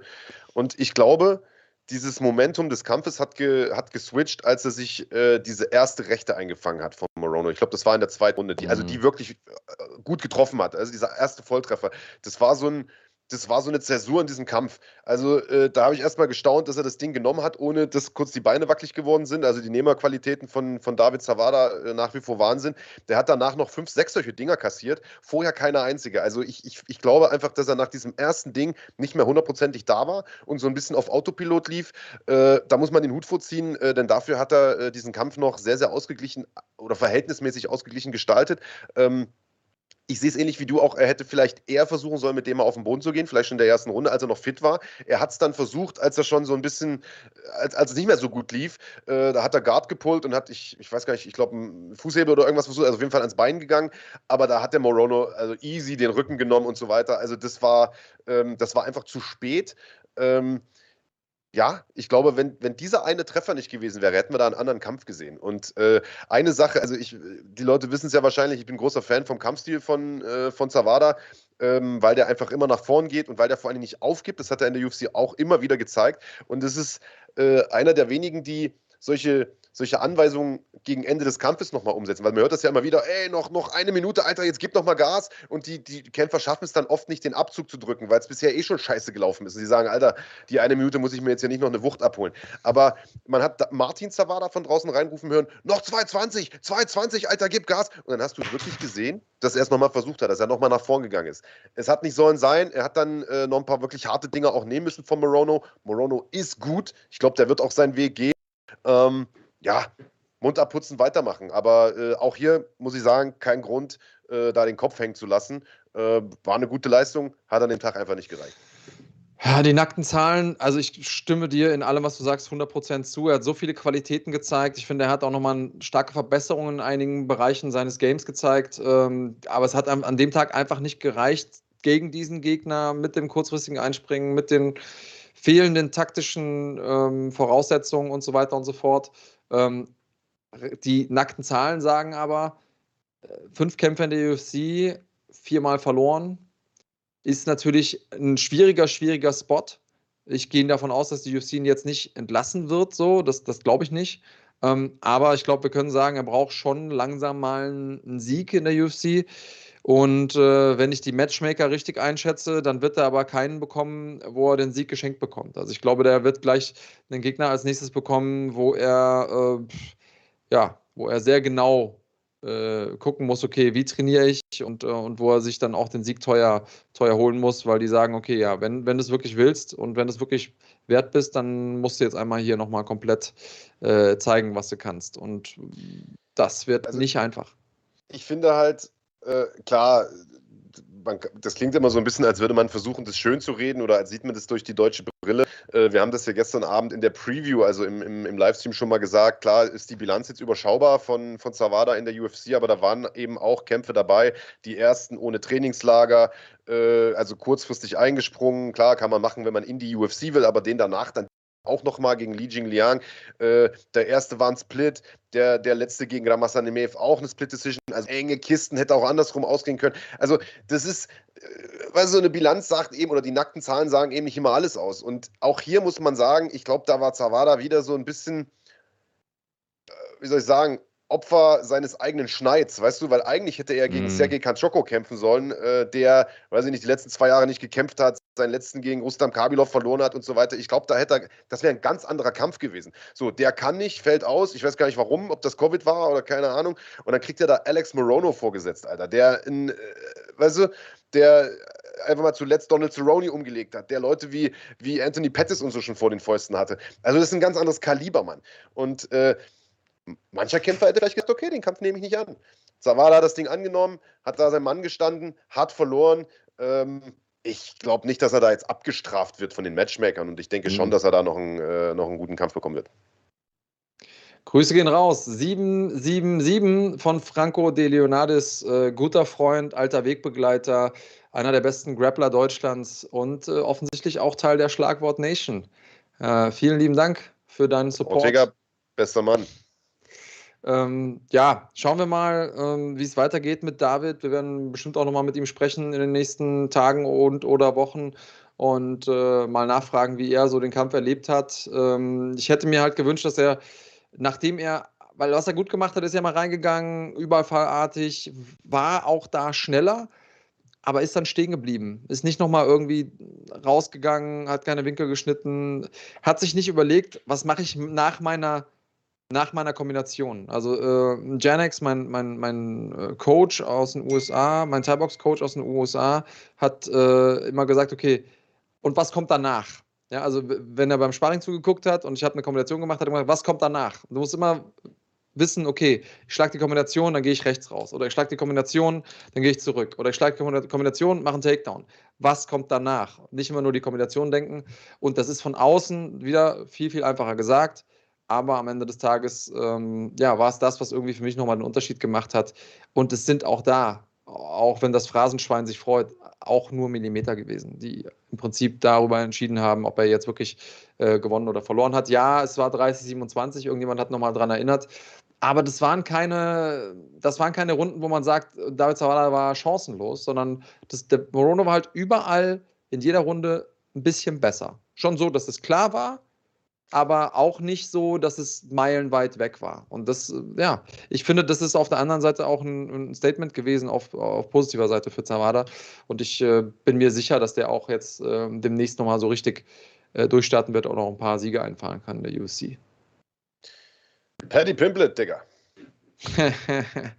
Paddy Pimplet. Was sagt man zu dem Mann, was noch nicht gesagt wurde? Ähm, das ist auf jeden Fall einer der Menschen, wo man nochmal eindrucksvoll vor Augen geführt bekommt, dass man ein Buch nicht nach dem Einband bewerten darf. Pass mal auf, wenn du so aussiehst, ja, bist du entweder der letzte Dulli, der in Liverpool, da wo der ja auch herkommt, der kommt ja nicht aus, dem, aus der guten Ecke, wo das Beatles-Museum ist, sondern der kommt ja aus der Ecke, wo, äh, wo es ein bisschen wilder zugeht. Wenn du so aussiehst, kriegst du entweder jeden Tag in die Fresse oder du kannst kämpfen. So. Also, und ja, bei ihm ist offensichtlich Letzteres der Fall. Ja, ähm, ist offensichtlich. Und er hat was, was. Also, wir haben ja viele gute Kämpfer schon gesehen in unserem, äh, in unserem Leben als Kampfsportfan, als äh, auch Leute, die da irgendwie mitmachen. Und du weißt ganz genauso gut wie ich, dass es ganz bestimmte Attribute braucht, um einen Superstar zu erzeugen. Und das eine ist natürlich, dass die Leute gut kämpfen können, aber nicht nur gut, wie jetzt zum Beispiel Lyoto Machida in seiner frühen Karriere, äh, der einfach wenig getroffen wurde, mehr getroffen hat und immer einfach ein Stückchen besser war, aber Leute nie gefinisht hat, sondern gut im Sinne von aufregende Kämpfe liefern und danach am Mikrofon auch noch eine entsprechende Show abliefern. Also der Typ, ich glaube, wenn, wenn ich mich jetzt vorbereitet hätte, zwei Tage auf mein Postfight-Interview, hätte ich auch nicht geiler reden können als der. Der war von der ganzen Attitüde her, von der ganzen Haltung her, der war einfach sehr unterhaltsam und dabei authentisch und das ist eben das, woraus Superstar-Potenzial gemacht ist. Und Paddy Pimplet, Mann, next big thing. Wie seht ihr es? Schreibt es uns gerne in die Kommentare, ähm, wenn ihr das Ding hier im Nachhinein guckt und äh, lasst uns wissen, ob ihr an den Hype-Train glaubt oder ob wir äh, da irgendwie einem Blender zum Opfer gefallen sind. Also man muss natürlich sagen, dass auch Paddy Pimblett und ich will da den Hype-Train nicht zum Entgleisen bringen. Ich finde den Typen ja auch cool, weil, äh, wie gesagt, bei Cage Warriors alles abgerissen, große Fresse, äh, K.O.-Power, am Boden gut. Er ist im Prinzip, das sagen ja viele, der neue Conor McGregor, nur dass er auch grappeln kann. Ähm, geiler Typ. Also ich bin ja der Erste, der solche, solche Charaktere irgendwie abfeiert äh, ohne Ende. Aber auch der hat natürlich seine Lücken. Ähm, ich finde zum Beispiel, wenn er, wenn man ihm mal einen wirklich starken Striker hinstellt, also einen, der technisch gut ist, ich glaube, dann wird er seine Probleme bekommen in der UFC. Klar hat er Power, er ist wild, er ist aggressiv, aber er ist einem auch sehr offen, er ist sehr sehr krude in seiner, in seiner Technik. Er, weiß ich nicht, kannst du vielleicht auch ein bisschen näher zu eingehen. Ähm, und also ich, ich glaube, dass er gegen einen wirklich starken Striker schon Probleme bekommen könnte. Aber das war ein Debüt nach Maß. Der hat den Vendramini einfach mal komplett auseinandergenommen und äh, hat genau das gemacht, was er machen musste. Im Vorfeld große Fresse, K.O. erste Runde, Nachgang große Fresse. Tschu-tschu, der Hype-Train fährt weiter. Ja, ja, und äh, auch da, muss er jetzt schon in der Lage sein, den Champion zu entthronen? Nee, natürlich nicht. Der kommt ja gerade erst in die UFC. Nein, ja. Das wäre Conor McGregor auch nicht gewesen bei seinem ersten UFC-Kampf. Ähm, und so ehrlich müssen wir sein. Aber ich glaube, dass er den, den Lifestyle lebt, den er leben muss, um auch den Worten Taten folgen zu lassen. Und deswegen glaube ich schon, wird der auch mal in der UFC verlieren? Auf jeden Fall. Wird er vielleicht auch mal ausgenockt, weil er äh, allzu viele von diesen Bomben, die wie er sie da bekommen hat am Anfang des Kampfes, darf er natürlich nicht kriegen. Das ist kein nachhaltiger Kampfstil, aber äh, ja, hey, das ist doch auch viel geiler. Wenn du da jemanden hast, der sagt, okay, warte mal, ich, ähm, ich gehe jetzt raus und komme entweder mit meinem Schild zurück oder, oder drauf. Super. Hat mich viel mehr gecatcht, als hätte er das irgendwie alles auf Safe gespielt und hätte versucht, irgendwie einen Takedown zu bekommen und den da ähm, submitted irgendwie Mitte der dritten Runde. Was ich bin ja ein großer Grappling-Fan, aber der Ablauf war einfach ideal für ein, ähm, für ein Debüt aus meiner Sicht. Hätte man besser nicht schreiben können. Lief äh, grundsätzlich ja gut für die Bande aus Liverpool. Molly McCann gewinnt im Vorprogramm. Pimblett eröffnet das Hauptprogramm mit einem Erstrunden-K.O. Ja, nur Darren Till. Für den lief es nicht ganz so gut. Aber war im Vorfeld doch eigentlich schon abzusehen, Fragezeichen, gegen einen starken Ringer, Derek Brunson. Denn äh, der hatte genau die Schwäche ausgenutzt, die Till schon immer hatte und die er wahrscheinlich auch nicht mehr wegtrainiert bekommen wird. Mhm. Das ist das Problem und das, und das ist eine Frage, ist jetzt mittlerweile schon lang genug ähm, in der UFC. Ähm, ich weiß nicht. Also es, Derek Brunson ist ja auch kein Geheimnis, was der macht. Und wenn man seine Stärken hat, dann muss man natürlich auch dafür sorgen, dass man die ausspielen kann. Und da frage ich mich einfach, warum? Warum, also schafft er das nicht? Warum ist er da so wie jemand, der irgendwie seinen fünften, sechsten Profikampf hat? Und das, so gut ich den Phil, finde, den, den Till, und so sympathisch ich den finde, ich finde den lustig, äh, ich finde es ein geiler Typ, ähm, aber habe ich irgendwie, verstehe ich nicht. Ich finde, der soll zu Glormann. Weil das ist einer der geilsten Striker im Mittelgewicht. Der hat einen so unterhaltsamen Stil, aber es weiß einfach jeder, dass er nicht besonders gut vom Rücken aus arbeitet und dass auch seine Takedown-Defense Lücken hat. Ich meine, er hat das gestern nach Mühe versucht. Er hat auch äh, den einen oder anderen Takedown abgewehrt, aber er ist da, glaube ich, auch ein Stück zu sehr Hitzkopf. Also ich habe immer mal wieder Szenen mhm. gehabt, wo ich mir dachte, Alter, weißt du, da ist er da im Clinch mit dem Brunson, versucht sozusagen nach Mühe den aufzuziehen, dass, er, dass der nicht an die Hüfte rankommt und irgendwann geht es dann mit ihm durch und dann knallt er ihm einfach ein Knie rein. Ja, das nutzt Brunson natürlich sofort, um ihn runterzunehmen. Und sowas darf dir ja eigentlich nicht passieren. Ich meine, es ist doch vollkommen klar gewesen, was der Brunson machen wird von Beginn an. Na klar. Äh, das heißt, da haut was mit der Strategie nicht hin. Äh, irgendjemand hat ja auch geschrieben, äh, Liverpool muss er da vielleicht das Team mal wechseln, mal woanders hingehen und so. Äh, ich, ich weiß es nicht, aber also Darren Till, geiler Typ. Äh, aber ich meine, jeder weiß jetzt, den musst du ringen. Top Control. Ich meine, Brunson ist nun auch ein guter Ringer, aber da gibt es ja nicht nur einen in der UFC von. Das heißt, ich glaube, der Weg nach oben ist für Tilda einfach zu. Und ähm, hey, warum nicht einfach nur Kickboxen, Mann? Ja, und jetzt, also ich gehe mal ganz kurz auf was ein hier. Ähm, der Pate ist ja einer von den, äh, einer unserer Hardcore-Fans quasi hier bei, oder Hardcore-Mitglieder äh, der Schlagwort Nation, äh, besteht hier darauf, dass Till nur blöd gefallen ist. Und äh, ja, der hatte den angeklingelt, auf jeden Fall.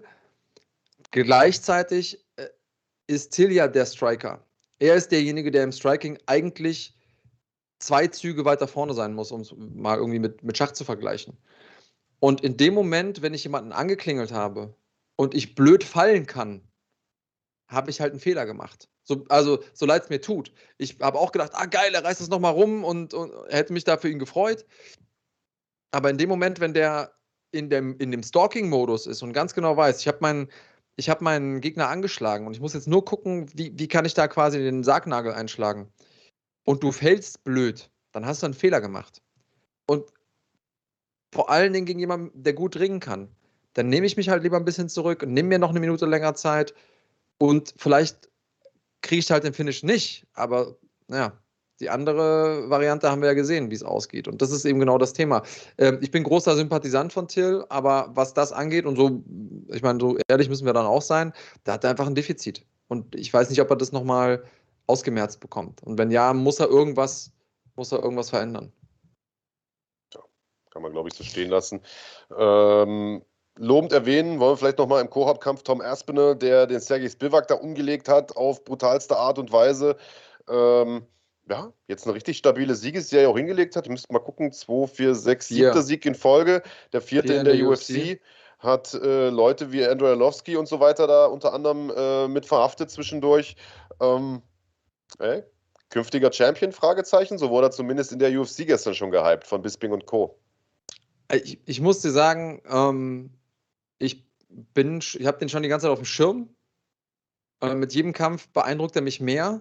Aber richtiger Fan von ihm bin ich geworden heute Morgen, als ich sein Postfight-Interview gelesen, äh, gehört habe. Weil der total humble ist, ähm, selber sagt, so hör mal zu, ich kann noch nicht mit denen in den Top 5 mithalten. Ich hätte gerne jemanden aus den Top 10. Ich, natürlich will ich einen gerankten Opponent, natürlich will ich weiterkämpfen. Natürlich werde ich auf dem Weg auch irgendwann verlieren. Ich habe noch ein paar Sachen, die ich lernen muss und ich würde mich gerne mal messen mit dem und dem, weil äh, Blagoj Ivanov war da, war da im Spiel, weil der ist sehr, sehr zäh und also ganz sortiert, ganz klar und das ist genau meine Art von Kämpfer, großer Aspinall-Fan. Ähm, mal gucken, ob ich irgendwo in der Bravo oder so ein, ein Poster von dem bekomme und mir übers Bett hängen kann. Alles klar.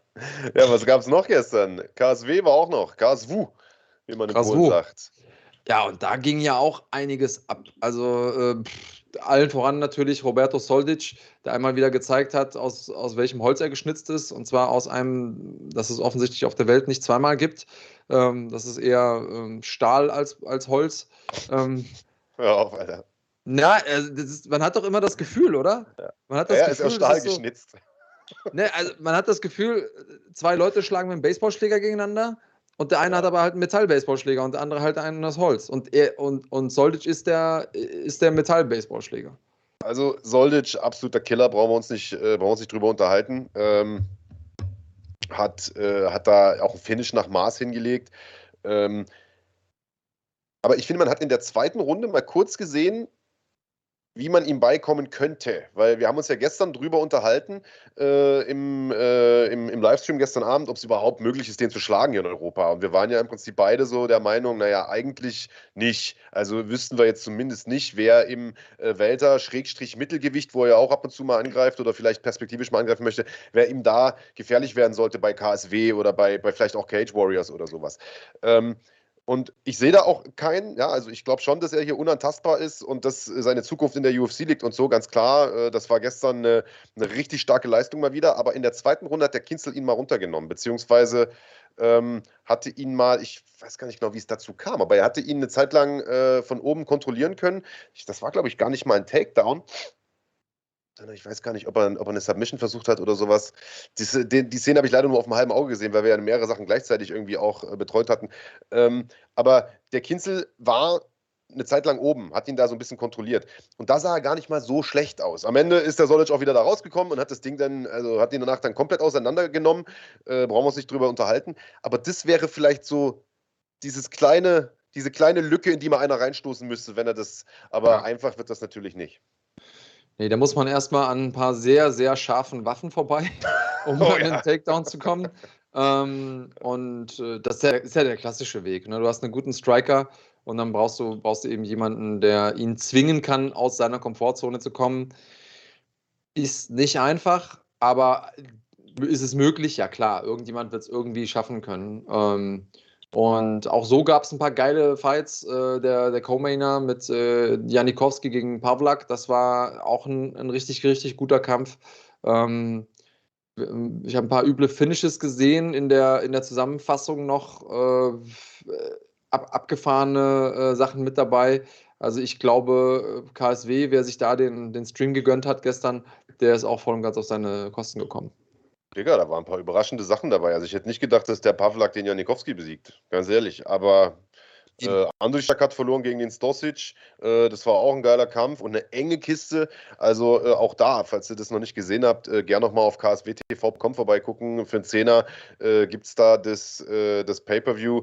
Ähm, das lohnt sich. Also das war das war eigentlich auch top to bottom eine sehr, sehr spannende Karte. Also da bin ich, äh, da bin ich beim Big Daddy. Aber gut, ähm, ich glaube, das war's. Mehr gab es gestern nicht oder zumindest aus, aus unserer Sicht nicht. Es wurde noch geboxt in England und so weiter, aber irgendwann ist auch mal gut. Also äh, nachdem ich jetzt irgendwie vier, gestern drei Events gleichzeitig geguckt habe und dennoch einen nachgeholt hinterher, äh, ist sozusagen der, der Kampfsporthunger fürs Wochenende gefüllt. Aber Natürlich nicht für die kommenden Wochen, denn äh, da steht noch einiges Großes ins Haus, unter anderem NFC 5 am 18. September. Wir haben es äh, ja in den letzten Wochen immer wieder gehypt. Ein paar Fragen äh, gab es jetzt hier schon äh, im, im Chat auch dazu. Wir haben in den vergangenen Wochen nochmal mit den beiden Protagonisten uns getroffen. Du warst bei Max Koga in Frankfurt, äh, ich war mit Kahn bei äh, Momo Trabelsi in München. Beide Interviews gibt es bei uns auf dem Kanal. Beide drohen sich da gegenseitig noch Schellen an oder watschen, wie man so schön äh, sagt, in äh, Bayern.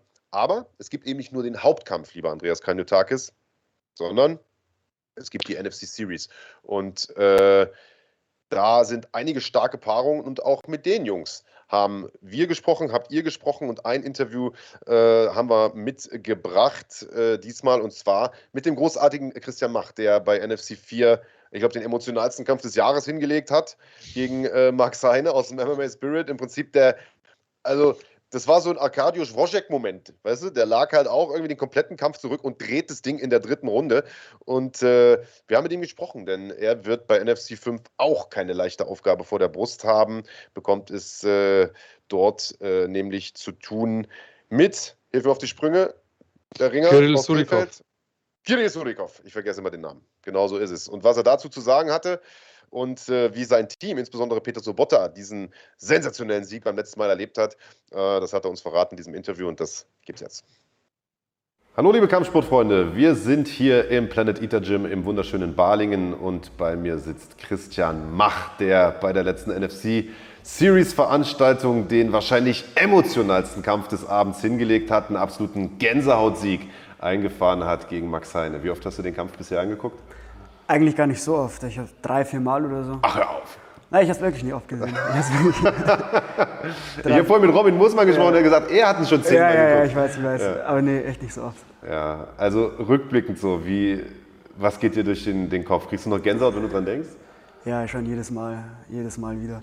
Auch immer, wenn ich einschlafe, ich denke an den nächsten Kampf und gleichzeitig an das Gefühl vom letzten Mal. Und ja, war einfach, war einfach krass.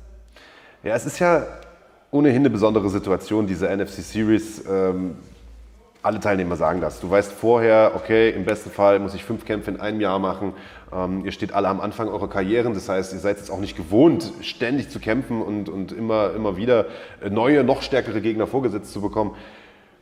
Was macht das mit einem, so einen riesen Kampf hingelegt zu haben? Ich meine, das war der Kampf deines Lebens bisher. Und aber zu wissen, alles klar, ich kann mich darauf nicht lang ausruhen, ich kann jetzt auch nicht groß in Urlaub fahren oder lang in diesem Ruhm schwelgen, sondern ich muss ja schon wieder ins Gym, weil in acht Wochen geht es weiter. Ja, war ist eigentlich ein gutes Gefühl. Ich fühle mich immer besser, wenn ich weiß, da habe ich einen Kampf, da habe ich einen Kampf, da habe ich einen Kampf. Ähm, von dem her ist es jetzt für mich perfekt. Ich war nach dem Kampf eine Woche im Urlaub, war danach direkt wieder zurück, konnte auch wieder voll ins Training einsteigen. Ähm, von dem her, ja, stressig auf jeden Fall, aber aktiv sein muss man ja als Kämpfer. Ja, auf jeden Fall. Und ich glaube, es ist auch gut, wenn du ein Ziel vor Augen hast und weißt, wofür du trainieren gehst. So ist es. Ähm, ich weiß nicht, ob es auf dieser Card damals einen größeren Außenseiter gab, weil du hast ja deinen ersten Kampf verloren, guten Kampf gemacht, den ersten Kampf in der Series, guten Kampf gemacht, aber den Kampf verloren. Ähm, gegen einen extrem starken Mann, wie sich später auch herausgestellt hat, weil der hat auch einen guten Kampf gemacht in, in seinem zweiten Auftritt.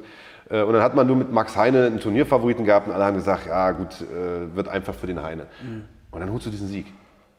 Wie, wie gut fühlt sich das an?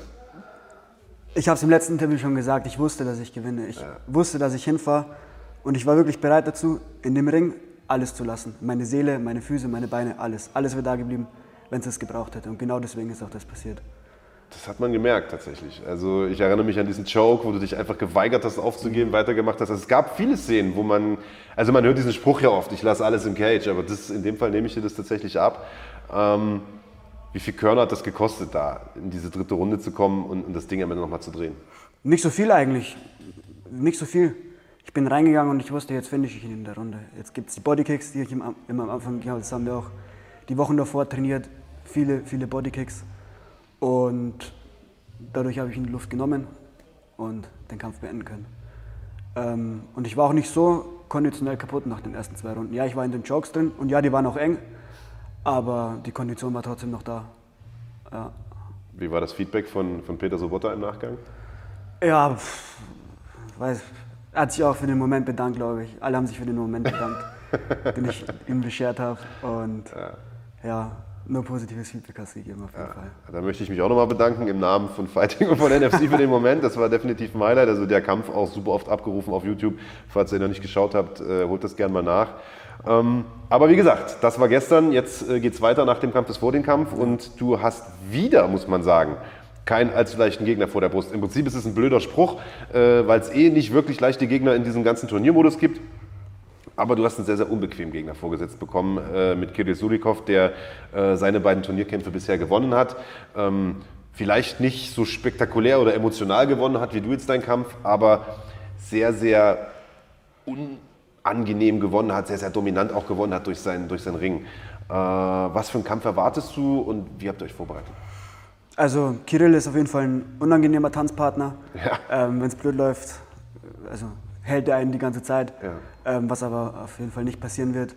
Ähm, wir bereiten uns vor, ja, ist eigentlich klar, in welche Richtung es geht. Entweder er kriegt mich runter und hält mich oder halt nicht. Und dementsprechend bereiten wir uns gut darauf vor, das zu verhindern, sage ich mal. Na, vielleicht sehen wir auch mal dein Ground Game aufblitzen. Also wir haben jetzt in den zwei Kämpfen gesehen, dass du im Stand auf jeden Fall ordentlich mitknallen kannst und da auch richtig Bock drauf hast. Ähm, aber ich sag mal, es ist sehr wahrscheinlich, dass er dich irgendwann runternehmen wird. Also das wird Ja. man wahrscheinlich über drei Runden nicht vermeiden können, egal wie gut äh, die Takedown-Defense ist. Ähm, wie viel hast du mit Peter so ein bisschen vom Rücken ausgearbeitet jetzt in den letzten Wochen? Viel, auf jeden Fall. ich gehe auch davon aus, wie du gesagt hast, irgendwann wird er mich runterbekommen. Also das ist kein, weiß nicht, Geheimnis. Aber ich bin da gut drauf vorbereitet. Hey, und wenn das ein Sieg wird, dann äh, winkt auf einmal das Halbfinale. Ne? Dann ist äh, diese Karriere, die ja, äh, ich sag mal, zu Beginn, ähm, zu Beginn der Series ein bisschen rumpelig losgegangen ist, völlig rumgedreht und dann geht es auf einmal steil nach oben. Ne? Hoffentlich.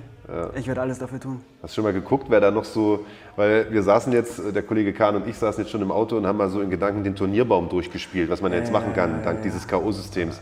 Hast du schon mal geguckt, wer da theoretisch noch warten geguckt, könnte? aber ich weiß nicht, ob ich es richtig gesehen habe, aber der Stuttgarter, der Tasso oder der, der Holländer wieder. Ist das richtig? Ja. Ja, Mann. Ja, Rematch mit dem Holländer wäre cool, weil da war, war, war ich nicht ich. Den würde ich jetzt, glaube ich, beim, beim Rematch auf jeden Fall besiegen. Und Tasso wäre auch ein gutes Matchup. Auf jeden Fall. so, ein, so ein süddeutsches Derby, das wäre auf, jeden Fall- das wär auf jeden Fall nicht verkehrt. Und ähm, jetzt ist die Series vorbei, Ende des Jahres. Wir gehen mal davon aus, es läuft gut. Fünf Kämpfe, fünf Siege, du gewinnst das Ding am Ende des Tages. Oder selbst wenn nicht, die Series ist ja definitiv dann irgendwann auch vorbei. Ja. Wie geht es dann weiter? Erstmal eine längere Auszeit. Du hast gesagt, du möchtest aktiv bleiben, aber das war schon ein hartes Pensum. Oder willst du direkt gleich wieder einsteigen Anfang des Jahres? Wie läuft das? Ja, wenn die Series vorbei ist, mache ich zwei, drei Wochen ruhiger und dann steige ich wieder ein. Und angenommen, ich kämpfe bis Dezember bei der Series mit, dann kämpfe ich vielleicht im März wieder. Und dann, wer weiß, so oft wie es geht.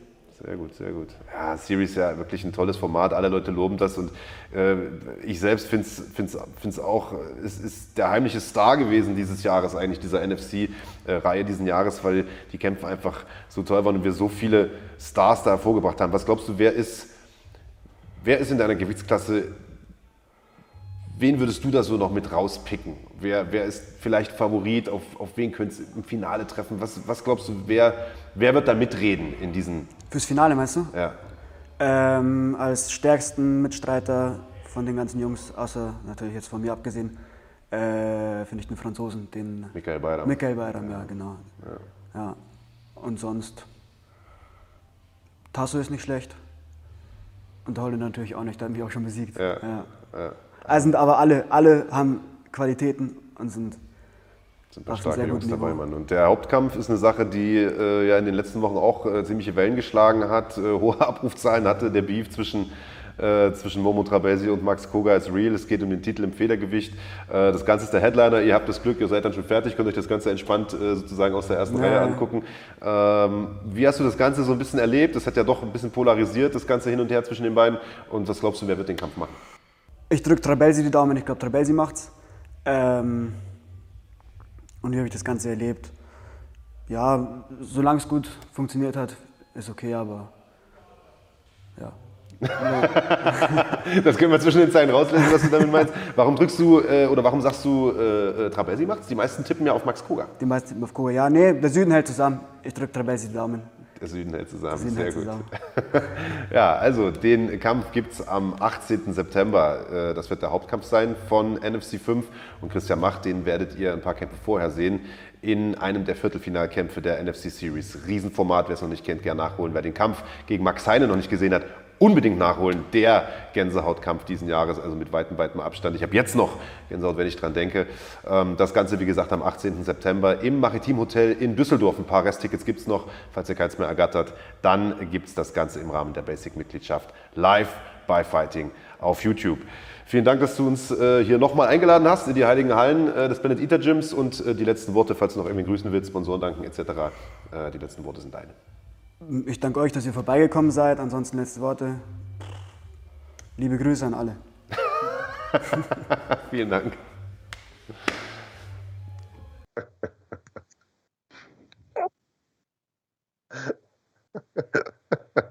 so sind wir wieder.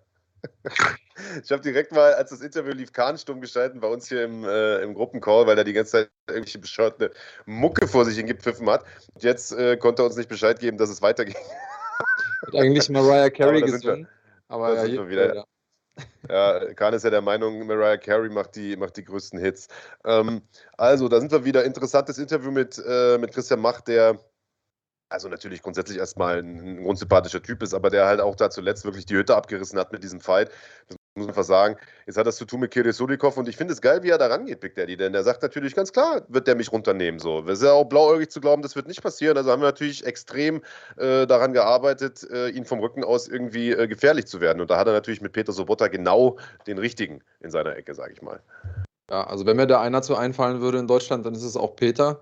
Ähm, und ja, auch, also es ist ja nicht so, als wäre starkes Ringen ist eine unglaubliche Waffe, ist eine unglaubliche Macht.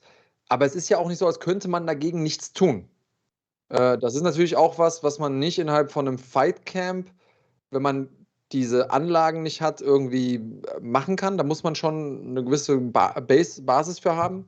Ähm, aber wenn die da ist, dann kann man auf, auf taktischer, auf technischer Sicht sich ganz, ganz gut darauf einstellen. Und also Sobutta hat ja die, die Möglichkeit, das auch noch entsprechend äh, zu unterfüttern.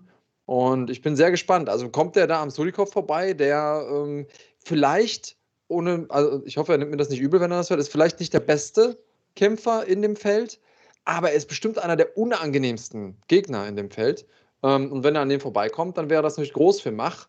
Auf der anderen Seite gewinnt Solikov das Ding, dann ja, ist auch natürlich die Frage, wer schlägt den noch in dem Feld? Ähm, wird sehr, sehr spannend. Übrigens, äh, Grüße gehen raus an Hans Dampf, ähm, der ja wirklich sehr, sehr, also macht seinem Namen alle Ehre und ist wirklich sehr, sehr umtriebig, vor allen Dingen auch was den, den deutschen Kampfsport angeht.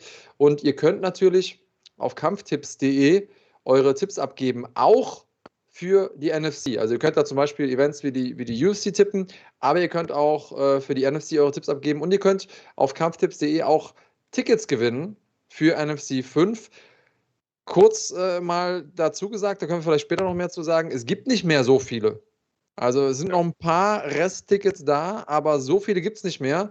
Vielleicht wird es irgendwann die einzige Möglichkeit sein, noch welche zu bekommen über kampftipps.de. Also geht gerne mal rein, schaut es euch an und da könnt ihr auch auf NSD 5 tippen und ihr könnt ja mal vielleicht uns hier in die, die Kommentare schreiben, wen ihr denn vorne seht hier im Leichtgewicht bei den Paarungen, die wir hier eingeblendet sehen. Und ich muss ganz ehrlich sagen, von den Paarungen, die ich da sehe, äh, ganz oben äh, mein Kollege Tasso, äh, Schatzi Georgiadis gegen Mohamed Issa. Ja, Digga, genau. Das, das, das ist ein Fass, das wir noch aufmachen müssen. Ne? Also das Interview mit dem Tasso, mit dem haben wir auch eins geführt letzte Woche. Das ist noch nicht gedroppt, das wird die nächsten Tage auch noch rauskommen, weil du sagst, mein Kollege, du spielst natürlich darauf an, dass ihr beide griechische Roots habt. Äh, wir haben erstmal festgestellt, Digga, dass du überhaupt keine Ahnung hast. Ja, ich habe dich doch damals, als er den ersten Kampf gemacht hat bei NFC gefragt, wie spricht man den denn aus? Du als Grieche weißt das doch bestimmt. Sagt man Schatzi Georgiades, sagt man Chatzi Georgiades? Also gesagt, ja, nee, das passt schon so, Schatzi ist gut. Da habe ich mit ihm gesprochen, man spricht es aus Chatzi Georgiadis. Chatzioriadis spricht man es aus. Und er war absolut schockiert, dass du das als Grieche nicht wusstest. Ne? Ja. Wollte ich nur noch mal, wollte ich nur noch mal sagen.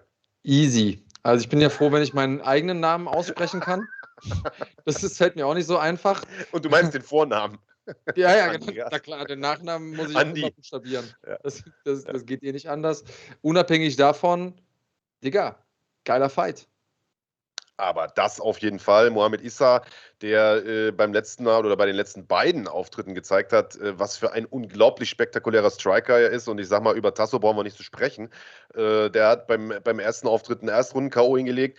Äh, zuletzt eine Riesenschlacht gegen äh, gegen den äh, Ermil Schaferi. Am Ende ein Unentschieden geworden, aber Fight of the Night, ganz, ganz ohne Frage. Äh, das ist ein Kracher. Sudikov gegen Mach. Panteley gegen Max Heine, das hätte Hollywood nicht besser schreiben können, denn der Panteley hat ja nach seinem letzten Sieg, als noch keiner wusste, äh, ne, wer gegen wen im Viertelfinale kämpft, einfach mal äh, rotzfrech den Heine rausgefordert. Jetzt kämpfen die gegeneinander, also da ist richtig, äh, da ist richtig Feuer drin. Ähm, und wir haben ja im äh, Weltergewicht auch noch super interessante Paarungen mit Maurice Abeli Ja. gegen Kennedy Rayomba und vieles, vieles mehr. Und du hast es richtig gesagt, ihr könnt auf das Ganze tippen unter kampftipps.de. Äh, gibt ein paar Tickets zu gewinnen. Und äh, ich würde vielleicht die Möglichkeit nutzen, bevor wir zu What's in the Bag kommen, noch ein, zwei Fragen äh, zum Thema NFC zu beantworten, weil ein paar hier im Chat gestellt werden. Also, äh, ich glaube, Martin Bucher war das. Der hat gefragt, äh, wie weit ist das denn vom, vom Hotelzimmer zum, zum Saal, also zum Hotelsaal? Wie weit läuft man da? Also, ich muss sagen, ich war jetzt im Düsseldorfer Maritim noch gar nicht drin. Ich kann es dir jetzt so genau gar nicht sagen. Aber in Bonn hätte ich jetzt gesagt, ich bin ja ein paar Mal die Strecke hin und her. Weiß ich nicht, fünf Minuten, drei Minuten oder so? Keine Ahnung. Also länger auf jeden Also Fall nicht. ist im selben Gebäude. Es, ja, es ist in Also, einem Hotel so. Das, Das ist also ja besser das geht's Konzept nicht. von Maritim, dass sie sagen, man hat beides unter einem Dach, im wahrsten Sinne des Wortes, ist nicht weit. 50 Meter, schreibt hier Fighting. Richtig. Also das ist, äh, das ist super easy. Dann kam die Frage, äh, wie viele Leute denn nun tatsächlich rein äh, dürfen in den Saal. Wir hatten das ja in den letzten Wochen gesagt, das war ja schon mal ausverkauft. Da war äh, 500 äh, Zuschauer die Obergrenze. Das äh, konnte Gott sei Dank äh, aufgeweicht werden oder aufgelöst werden, diese, diese Obergrenze in Zusammenarbeit mit dem Gesundheits- und Ordnungsamt von Düsseldorf. Das heißt, wir können jetzt so viele reinlassen, wie gehen. Und es gehen wohl knapp über 1000 Leute rein. Also 1000 schieß mich tot. Und die sind im Prinzip auch so gut wie weg, diese 1000 Tickets. Also 900 und ein paar zerquetschte. Also wenn ihr Ah. noch dahin wollt, schaut mal rein bei, bei Eventim. Äh, Man weiß nicht, ob da vielleicht noch mal hier und da zusätzlich ein, zwei frei werden, aber wahrscheinlich eher nicht. Also gebt Gas, äh, aber zur Not könnt ihr euch das Ganze auch bei uns angucken, bei Fighting Ja, auf. also wir haben ja jetzt Sonntagabend 19.20 Uhr. Wenn ich ihr Wert wäre, dann würde ich mir noch Tickets besorgen. Ähm, Und äh, weil bald gibt es keine mehr. So viel ist klar. Aber ich sehe es schon kommen. Ich sehe es schon kommen. Ich habe es allen Leuten in meinem Umfeld gesagt. Ähm, und ich habe witzigerweise für das Event habe ich mehr Tickets verkauft als für, ich glaube, alle meine Kämpfe zusammen in meiner, in meiner aktiven Karriere. Die Leute haben richtig Bock auf das Event. Ähm, und äh, ich weiß schon ganz genau, dass trotzdem all die Leute, die ich gefragt habe, mich irgendwie drei Tage vor Event fragen äh, werden, ja, äh, ich hätte gerne noch fünf Tickets. Nee, gibt's Ja. nicht mehr. Wie gibt's nicht mehr? Ja, nee, gibt's nicht mehr. Ähm, deswegen lasst euch gesagt holt euch die Dinger. Ähm, soweit ich das verstanden habe, gelten 3G-Regeln. Also wenn ihr äh, getestet seid, kommt ihr rein. Testmöglichkeiten gibt es vor Ort. Wenn ihr ähm, geimpft seid und das nachweisen könnt, kommt ihr rein. Und wenn ihr genesen seid und das nachweisen könnt, kommt ihr rein. Und auch da, weil du gesagt hast, jetzt äh, knapp äh, 1000 Leute oder gut 1000 Leute gehen da rein. Natürlich nicht per se, sondern mit den Abstandsregelungen, die man einhalten muss. Also es, natürlich würden in die Halle theoretisch mehr Leute gehen, aber an dem Tag mit den Abstandsregeln, den 3G-Regeln zusammen etwas mehr als 1000 Leute. Das heißt, sobald wir hoffentlich irgendwann diese unsägliche Krise, Schrägstrich Pandemie überwunden haben, äh, kann auch im Maritim können mehr Leute das Ganze verfolgen und da äh, ja, freuen wir uns schon drauf. Da freuen wir uns richtig drauf. Äh, ich glaube aber auch, diese 1000 Leute werden schon für eine massive Stimmung sorgen, denn äh, ich kann mich erinnern, die Stimmung bei NFC 4 war schon super. Äh, jetzt 1000 Leute da drin, Haufen Frankfurter auch dabei. Also ich glaube, der Saal wird wirklich kochen. Ähm, das wird richtig geil. Heinrich Hempel fragt nochmal, ob Emilio Kisua, Risha, ob der auch kämpfen wird. Der war bei NFC 4 dabei. Der setzt jetzt bei NFC 5 aus, wird aber mit Sicherheit in Zukunft auch mal wieder zu sehen sein. Überhaupt werden wir zu den Kämpfen von NFC 6 6, äh, was ja dann im Oktober stattfinden wird, äh, in den nächsten Tagen sicherlich was sagen, spätestens aber am 18.09. während NFC 5. Äh, einige Dinger stehen nämlich schon und so viel kann man sagen. Da ist ein Highlight dabei, das schon seit längerer Zeit gefordert wird. Ähm, da gibt es ein Comeback von jemandem, auf den sich einige schon ziemlich lange freuen, aber ich will nicht zu viel vorausgreifen. Also, das wird eine Riesenveranstaltung. Wir sehen es hier nochmal eingeblendet, Hauptkampf äh, Momo Trabelsi gegen Max Koga. Es geht um den Titel im Federgewicht. Wir haben die Viertelfinalkämpfe der NFC Series, einige Superfights noch dazu. Ähm, also ein rundes Paket, das der Matchmaker Max Merten da geschnürt hat. Und ich glaube, keiner dort im Saal unter Heimer am Schirm wird es bereuen, sich diese Veranstaltung anzugucken. Auf gar keinen Fall. Und äh, weil es Jackhammer hier gerade fragt, kann mir einer sagen, wann Eckerlin kämpft und wo? Ja. Na, die Bombe ist ja auch gedroppt diese Woche. Diese Woche? War das nicht schon letzte Woche bekannt? Der kämpft bei Bellator. Ja, genau. da steht jetzt, Randy schreibt es, der hat jetzt einen Bellator-Vertrag. ja. Weil man gar nicht weiß, ob das jetzt im, im, im eigentlichen Sinne ein Vertrag ist äh, oder ob oder das nur, dieser ein eine Kampf, Kampf ist. Mhm. Aber er wird auf jeden Fall in Moskau kämpfen, ähm, auf der, auf der Fedor-Card. Also, das ist auf jeden Fall auch ein Event, den keiner verpassen sollte und den bestimmt auch keiner verpassen wird. Gucken wir mal. Ja. Also äh, im Moment haben wir ja so ein bisschen, ähm, ist Niemandsland rund um Bellator, es ist schwer zu sehen. Ähm, vielleicht haben wir da ein paar Tipps für euch in absehbarer Zeit. Gucken wir mal. Ja. Machen wir, machen wir einen Deckel drauf, war schön. Ne? Ähm, schönen Sonntag noch euch allen. Ja, ja. Tschüss, ne? tschüss, tschüss. Nein, wir machen natürlich Nein. noch Werbung, ganz wichtig. Habt ihr drauf gewartet, richtig. Ja.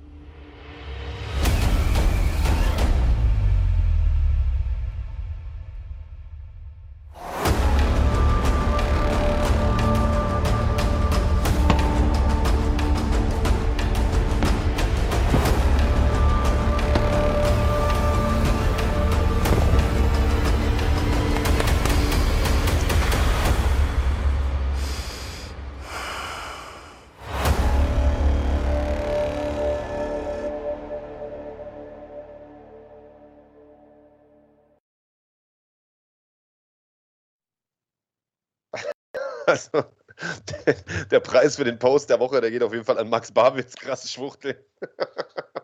Peace zurück, Kollege. Ähm, ja, vielen Dank an die Homies von Nano Squad, an Farman Saidi, der uns von Tag 1 an unterstützt. Und, das habe ich letzte Woche ja schon mal gesagt, nicht nur uns, sondern auch viele Kämpfer, insbesondere aus dem süddeutschen Raum. Das heißt, Farman, einer, der mit dem Herzen dabei ist, der sehr, sehr viel dafür tut, dass die deutsche Szene weiter wächst und gedeiht. Und ihr könnt ihn unterstützen, und zwar, indem ihr äh, Produkte seiner Firma kauft, nämlich nanosquad.de, dein Shop für CBD-Produkte. Bei Nanosquad bekommt ihr hochwertige Cannabidiol-Produkte, die in Zusammenarbeit mit Wissenschaftlern und Athleten speziell für Sport Sportler entwickelt werden in höchster Qualität und vor allem frei von psychoaktivem THC. Für alle, die nicht wissen, wie es funktioniert, CBD wirkt entzündungshemmend, verhindert Muskelrückgang, verbessert den Schlaf-Wach-Rhythmus und unterstützt den Körper dadurch besonders bei der Regeneration. Also alles das, was man als Sportler gerne hätte, aber auch, sag ich mal, als Otto-Normalbürger gut gebrauchen kann. MMA-Kämpfer wie Felix Schiffert, Marc Dussis, Alexander Popek oder Mandy Böhm haben sich bereits davon überzeugt und verwenden Nano-Squad-Produkte in ihrer täglichen Routine. Und Meine Wenigkeit auch. Also äh, kurzer ähm, Schwank aus meinem Leben. Ich mache gerade einen Motorradführerschein ähm, und habe äh, irgendwie einen Fehler gemacht beim, ähm, beim Motorradfahren. Habe da die ganze Zeit quasi einen, ähm, einen Finger an der, an der Bremse gehabt und dadurch über eineinhalb Stunden immer hier einen Druckpunkt gehabt am, am Finger. Der ist angeschwollen. Das Ding war richtig unangenehm. Ähm, also starke Schmerzen. Digga. Und was habe ich gemacht? Jetzt lass mich doch, ich komme gleich zum Ende. Äh, ich habe das Ding eingeschmiert mit, äh, mit dem Balm, mit dem BD-Balm von NanoSquad und das Ding war innerhalb von eineinhalb Tagen weg. Ähm, also das Zeug wirkt wirklich, würde ich damit sagen. Äh, wo kann man sich denn weiter informieren, wenn einem diese persönliche Anekdote nicht ausreicht, Marc? Also zunächst mal wollte ich sagen, dass ich noch nie eine bescheuertere Ausrede gehört habe für einen Tennisarm vom Wichsen.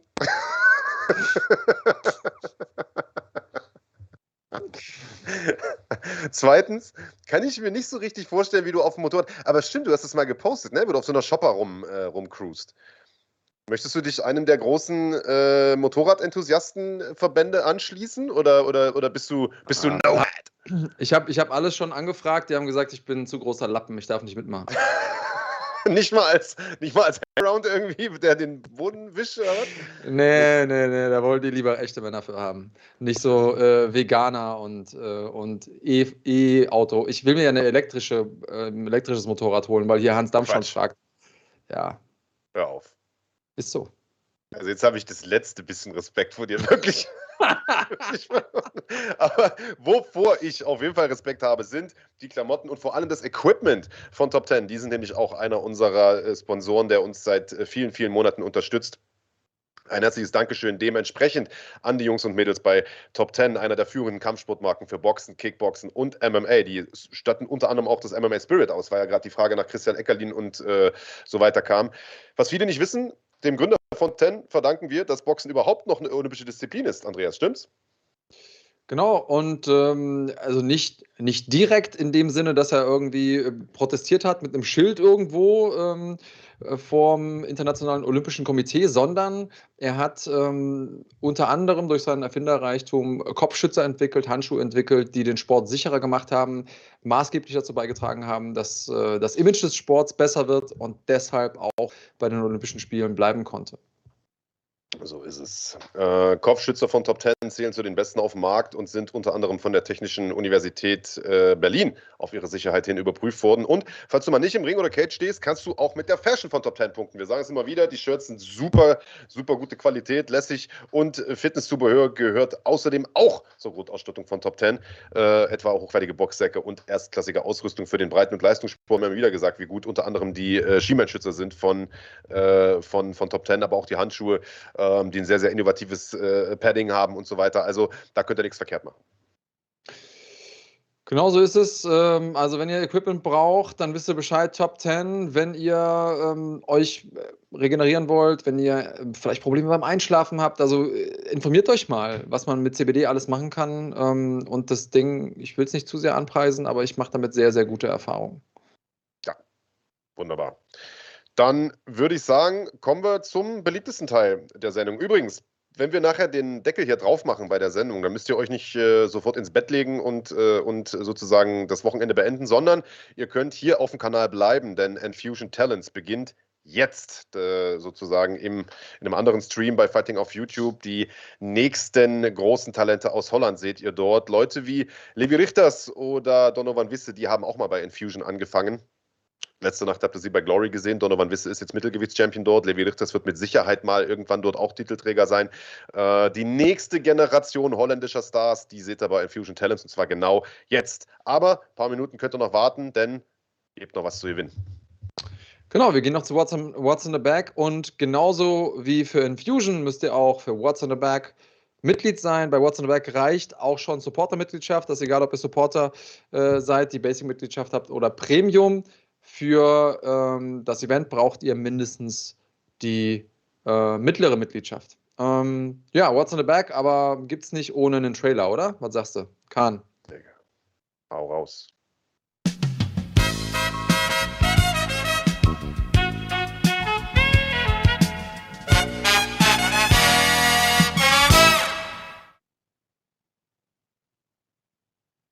Da sind wir wieder. Ist ja gut, Digga. der, der zählt mich gerade vom Ohr runter. 4, 3, 2, 1 und go. Und ich will gerade loslegen, da schreit er mir ins Ohr, go! Weißt du, was das war? Das war, weil, weil, äh, weil jemand gesagt hat, wer ist der Dicke mit der Glatze heute? Das hat, hat komplett an Kahns Ego gekratzt. Witzig, er hat uns eben in, während des Interviews erzählt, dass er erst das gelesen hat und gedacht hat, ah, die meinen ja den Andreas Hihi. Und bis als klar wurde, dass er gemeint wurde, war er auf einmal ein bisschen sauer. Also, ihr habt Kahn sehr traurig gemacht da draußen, Schlagwort Nation. Richtig, ähm, richtig. Nichtsdestotrotz machen wir jetzt äh, What's in the Bag. Ähm, für alle Leute, die noch nicht dabei waren, die sich nicht gut auskennen, oder die, so wie ich, technisch ein bisschen ungeschickt sind, lasst es euch gesagt sein, ihr müsst auf jeden Fall auf den Live-Button drücken. Ich habe es eben schon mal gesagt, ihr müsst ein Mitglied sein, um hier gewinnen zu können. Mitmachen könnt ihr natürlich auch so und gucken, ob ihr schnell genug gewesen wärt. Aber um gewinnen zu können, müsst ihr Mitglied sein. Ähm, rein rechtlich betrachtet müsst ihr auch 18 sein, sonst dürft ihr nicht an solchen Dingern mitmachen. Und noch eine Sache, der Rechtsweg ist ausgeschlossen. Also das vielleicht auch nochmal vor dem Hintergrund der heutigen Fragen sei, sei das gesagt. Ähm, und äh, gleich stelle ich eine Frage, das habt ihr schon rausbekommen. Wer die erste richtige Antwort in den Chat schreibt, und das seht ihr, deswegen haben wir hier den Chat einmal eingeblendet, der Chat, der hier eingeblendet ist, zählt. Also das ist auch der Chat, der bei Marc und mir ankommt. Es kann sein, dass ihr eure Antwort tippt, auf, auf Enter drückt und bei euch das zuerst seht, obwohl jemand anders eine Millisekunde später bei euch eingeblendet wird der Chat, der hier eingeblendet ist, zählt, weil ähm, das wegen der Latenz anders sein kann. Ähm, ihr könnt nicht zweimal in Folge gewinnen an einem Tag, dann erst wieder frühestens am nächsten Sonntag. Habe ich was vergessen, Marc? Nee. Alles dabei. Okay, dann sind wir mal gespannt. Ich hoffe, ihr habt äh, eure Tastatur schon bereitstehen. Äh, es gibt ja Leute, die schon antizipieren, was für Fragen kommen könnten und schon Dinge voreingeben, haben wir, haben wir gehört. Es wird schon zu einer richtigen Kunst, dieses What's in the Bag. Die erste Frage, und ich bin mir relativ sicher, mit der habt ihr nicht gerechnet. Und zwar, wer produziert und vertreibt das beste CBD-Öl und hat sich spe spezialisiert auf den Kampfsportmarkt in Deutschland? Hm, wie heißen die? Ja. Tja. Es wäre Leon Marvin Marder. gewesen wenn Marvin Mitglied gewesen wäre. Ist er aber nicht. Ähm, sollte ja eine Lehre sein äh, fürs Mega. nächste Mal. Aber Leon Marder hat es geschafft. Natürlich Nano Squad. Und ich zeige dir mal, was wir heute zur Auswahl haben. Äh, ihr, du kannst jetzt eine Tasche aussuchen, bekommst dann aber nicht die Tasche. Wir haben natürlich unsere Spider-Man-Tasche mal wieder. Ähm, wir haben einmal den Zebra Bag und einmal die One-C-Tasche. Du bekommst nicht die Tasche, sondern den Inhalt. Welche Tasche soll es sein? Gestern Mitglied geworden, schreibt er. Siehst du, hat sich doch gelohnt, Digga. Hat sich schon gelohnt. Es lohnt sich immer, aber das ist nochmal ein sehr, sehr gutes Beispiel dafür. Schön, dass ihr gönnt. Familie. Spider-Man sagt er, da greife ich rein. Und also manchmal, ähm, du hast es eben schon bei NFC gesagt, manchmal kann man die Sachen nicht besser timen. In der Spider-Man-Tasche ist der Miniballen von Nano Squad tatsächlich. Das Ding, das mir äh, meine Schmerzen an der Hand äh, auch beseitigt hat, das Ding schicke ich einmal raus. Du bitte schickst uns, tja, und da muss ich jetzt gleich was zu sagen, denn unser Instagram funktioniert im Moment leider nicht. Ähm, wir wissen nicht ganz genau warum. Äh, ist, wir sind nicht gehackt worden oder so, aber äh, es gab irgendwie eine Irritation bei Instagram, sind wir aber in den nächsten Tagen wieder online. Äh, vielleicht schreibst du uns so lange dann auf Facebook und ähm, sagst uns A, deinen Klarnamen, B, deine Adresse, damit wir wissen, wo wir es hinschicken können. Und auch, was du gewonnen hast, bitte, damit wir das nicht irgendwie auseinander müssen. Also, Glück, Leon Marder, freust dich auch, kannst ja dann mal hier irgendwie später in, äh, an, irgendwie, ausprobiert hast, in zwei Wochen oder so in den Chat schreiben ähm, oder in die Kommentare, wie du zu dem Minibalm stehst von Nano Squad. Super, machen wir weiter. Dieser, dieser, dieser Napf da, ne? Das ist nicht der, den du schon ist, benutzt hast, wo. Nein, nein, ist noch so komplett eingepackt. Haare noch drin sind nein, und so, nein, nein, so, Staubreste schon und alles drin. Alles gut, mach dir keine Gedanken. Okay. Nur das Beste für die Schlagwort Nation. Sehr gut. Ja, dann zwei Fragen haben wir noch, beziehungsweise zwei Rucksäcke. Äh, genau, zwei Taschen haben wir noch. Äh, zweite Frage. Auch natürlich vollkommen. Marder lebt in Thailand. Digga, tu mir das doch nicht an. Soll ich das jetzt nach Thailand schicken, das Zeug? Da kostet das Porto mehr als der Balm. Geile Scheiße. Okay, ja vielleicht, gut. Wir reden mit Fahrmann, vielleicht gibt es einen Gutschein oder so. Äh, vielleicht müssen wir das bei den, äh, bei den Teilnahmebedingungen noch sagen, dass irgendwie die Leute innerhalb von Europa Festland leben müssen. Aber. Nee, er sagt, Äh, ihr müsst es nicht nach Thailand schicken. Er hat scheinbar eine, eine, einen Zweitwohnsitz in Deutschland, so wie es aussieht. Okay, bei dir läuft. Sehr gut. Ähm, also vollkommen äh, neutral beantwortbar die Frage, vollkommen klar. Wer produziert das beste Equipment für Kampfsport hier in Deutschland? Hm. Also wenn ihr unsere Show verfolgt, auf, aufmerksam. sein? Ah. Admiral Kaplan. Admiral Kaplan hat es verstanden, wen wir meinen. Äh, ja, ist natürlich vollkommen, vollkommen neutral bewertet. Und du kannst dir natürlich jetzt auch vollkommen neutral eine der beiden Bags aussuchen. Was hättest du gerne? Einmal äh, 1C oder Zebra Bag. Was hättest du gerne? Du hast noch nie gewonnen, oder Keule? Admiral Kaplan war, glaube ich, auch noch nie Sieger. Finde ich immer gut, wenn mal jemand Neues gewinnt und nicht immer die gleichen abräumen. Äh, Und vielen Dank auch übrigens an, an Martin Bucher, der jetzt 10 Schweizer Franken reingehauen hat. Vielen, vielen Dank. Auch Martin Bucher übrigens einer, der uns seit äh, Tag, ein, Ja, äh. Tag 1 äh, supportet. Zebra, sagt er. Zebra, sagt er. Okay. Also, Zebra Mets und alle, die schon länger dabei sind, wissen, es gibt ja noch immer auch quasi einen Preis, der ja irgendwas mit Verköstigung zu tun hat. Ähm, letztes Mal waren es Kartoffeln, diesmal sind es Cashewkerne, äh, die guten von, von der Jahrmarke. Er esse ich jeden Morgen eine Handvoll von, sag gerne Bescheid, Admiral Kaplan. Ähm, du hast ja schon mal gewonnen, schreibst du gerade hier. Schicke ich Okay. dir gerne zu. Was hast du denn beim letzten Mal gewonnen? War das auch so eine, so eine Niete oder hast du was Richtiges gewonnen? Tja, Schreib mal. Ja, jetzt Dennis Müller hat sich geärgert, dass das Internet ähm, bei ihm langsam ist. Vielleicht, vielleicht jetzt, wo er gesehen hat, dass es um die Nüsse ging, dann doch nicht so richtig. Äh, machen wir noch eine Runde oder sagen wir, ist gut für heute? Auch noch eine raus. Top, die nehme Okay. ich selbstverständlich, sagt Admiral du, er ist jemand, der gute Nüsse zu, äh, zu schätzen weiß. Sehr gut. Das stimmt, das stimmt. Ähm, dritte und letzte Frage für heute. Nächste Runde gibt es dann erst wieder am nächsten Sonntag. Jo, der hat wo kämpft- NFC-Tickets gewonnen, Mann. Na, das war ja gut beim letzten Mal. Also komm, du, und jetzt nochmal noch Nüsse oben drauf. Siehst du. Kannst du, kannst du bei NFC mitnehmen und, und knabbern, während die Kämpfe kommen. Also, letzte Frage. Ähm, wo kämpfen denn neben vielen UFC-Veteranen, anderen internationalen Größen, auch die deutschen Kämpfer Mo Grabinski und Ismail Naudiev aus Österreich? Kleiner Tipp, veranstalten bald in Deutschland. Oh, Wen haben wir da? das ging aber schnell. Wen haben wir denn da? Äh, Wen hast du vorne? Sascha M, oder? Bin ich. Sascha korrekt? M, genau. Ja, Sascha M. Sascha M., damit hast du die 1C-Tasche auserkoren, weil es nur noch die gibt. Und da drin gibt es heute geschlossen an, äh, am letzten, beim letzten Mal gab es das auch schon, weil das Ding richtig, richtig schick ist. Ähm, Creed Boxing für die Switch. Es gab lange keine guten ähm, Boxspiele mehr. Das Ding hat es auf jeden Fall in sich. Ihr könnt die ganzen Charaktere spielen, irgendwie von Clubber Lang über äh, Ivan Drago, natürlich Rocky selbst und äh, seinen Sohn Creed, Apollo Creed und so weiter und so fort. Ähm, das Ding macht richtig Laune. Ich habe es auch schon angezockt.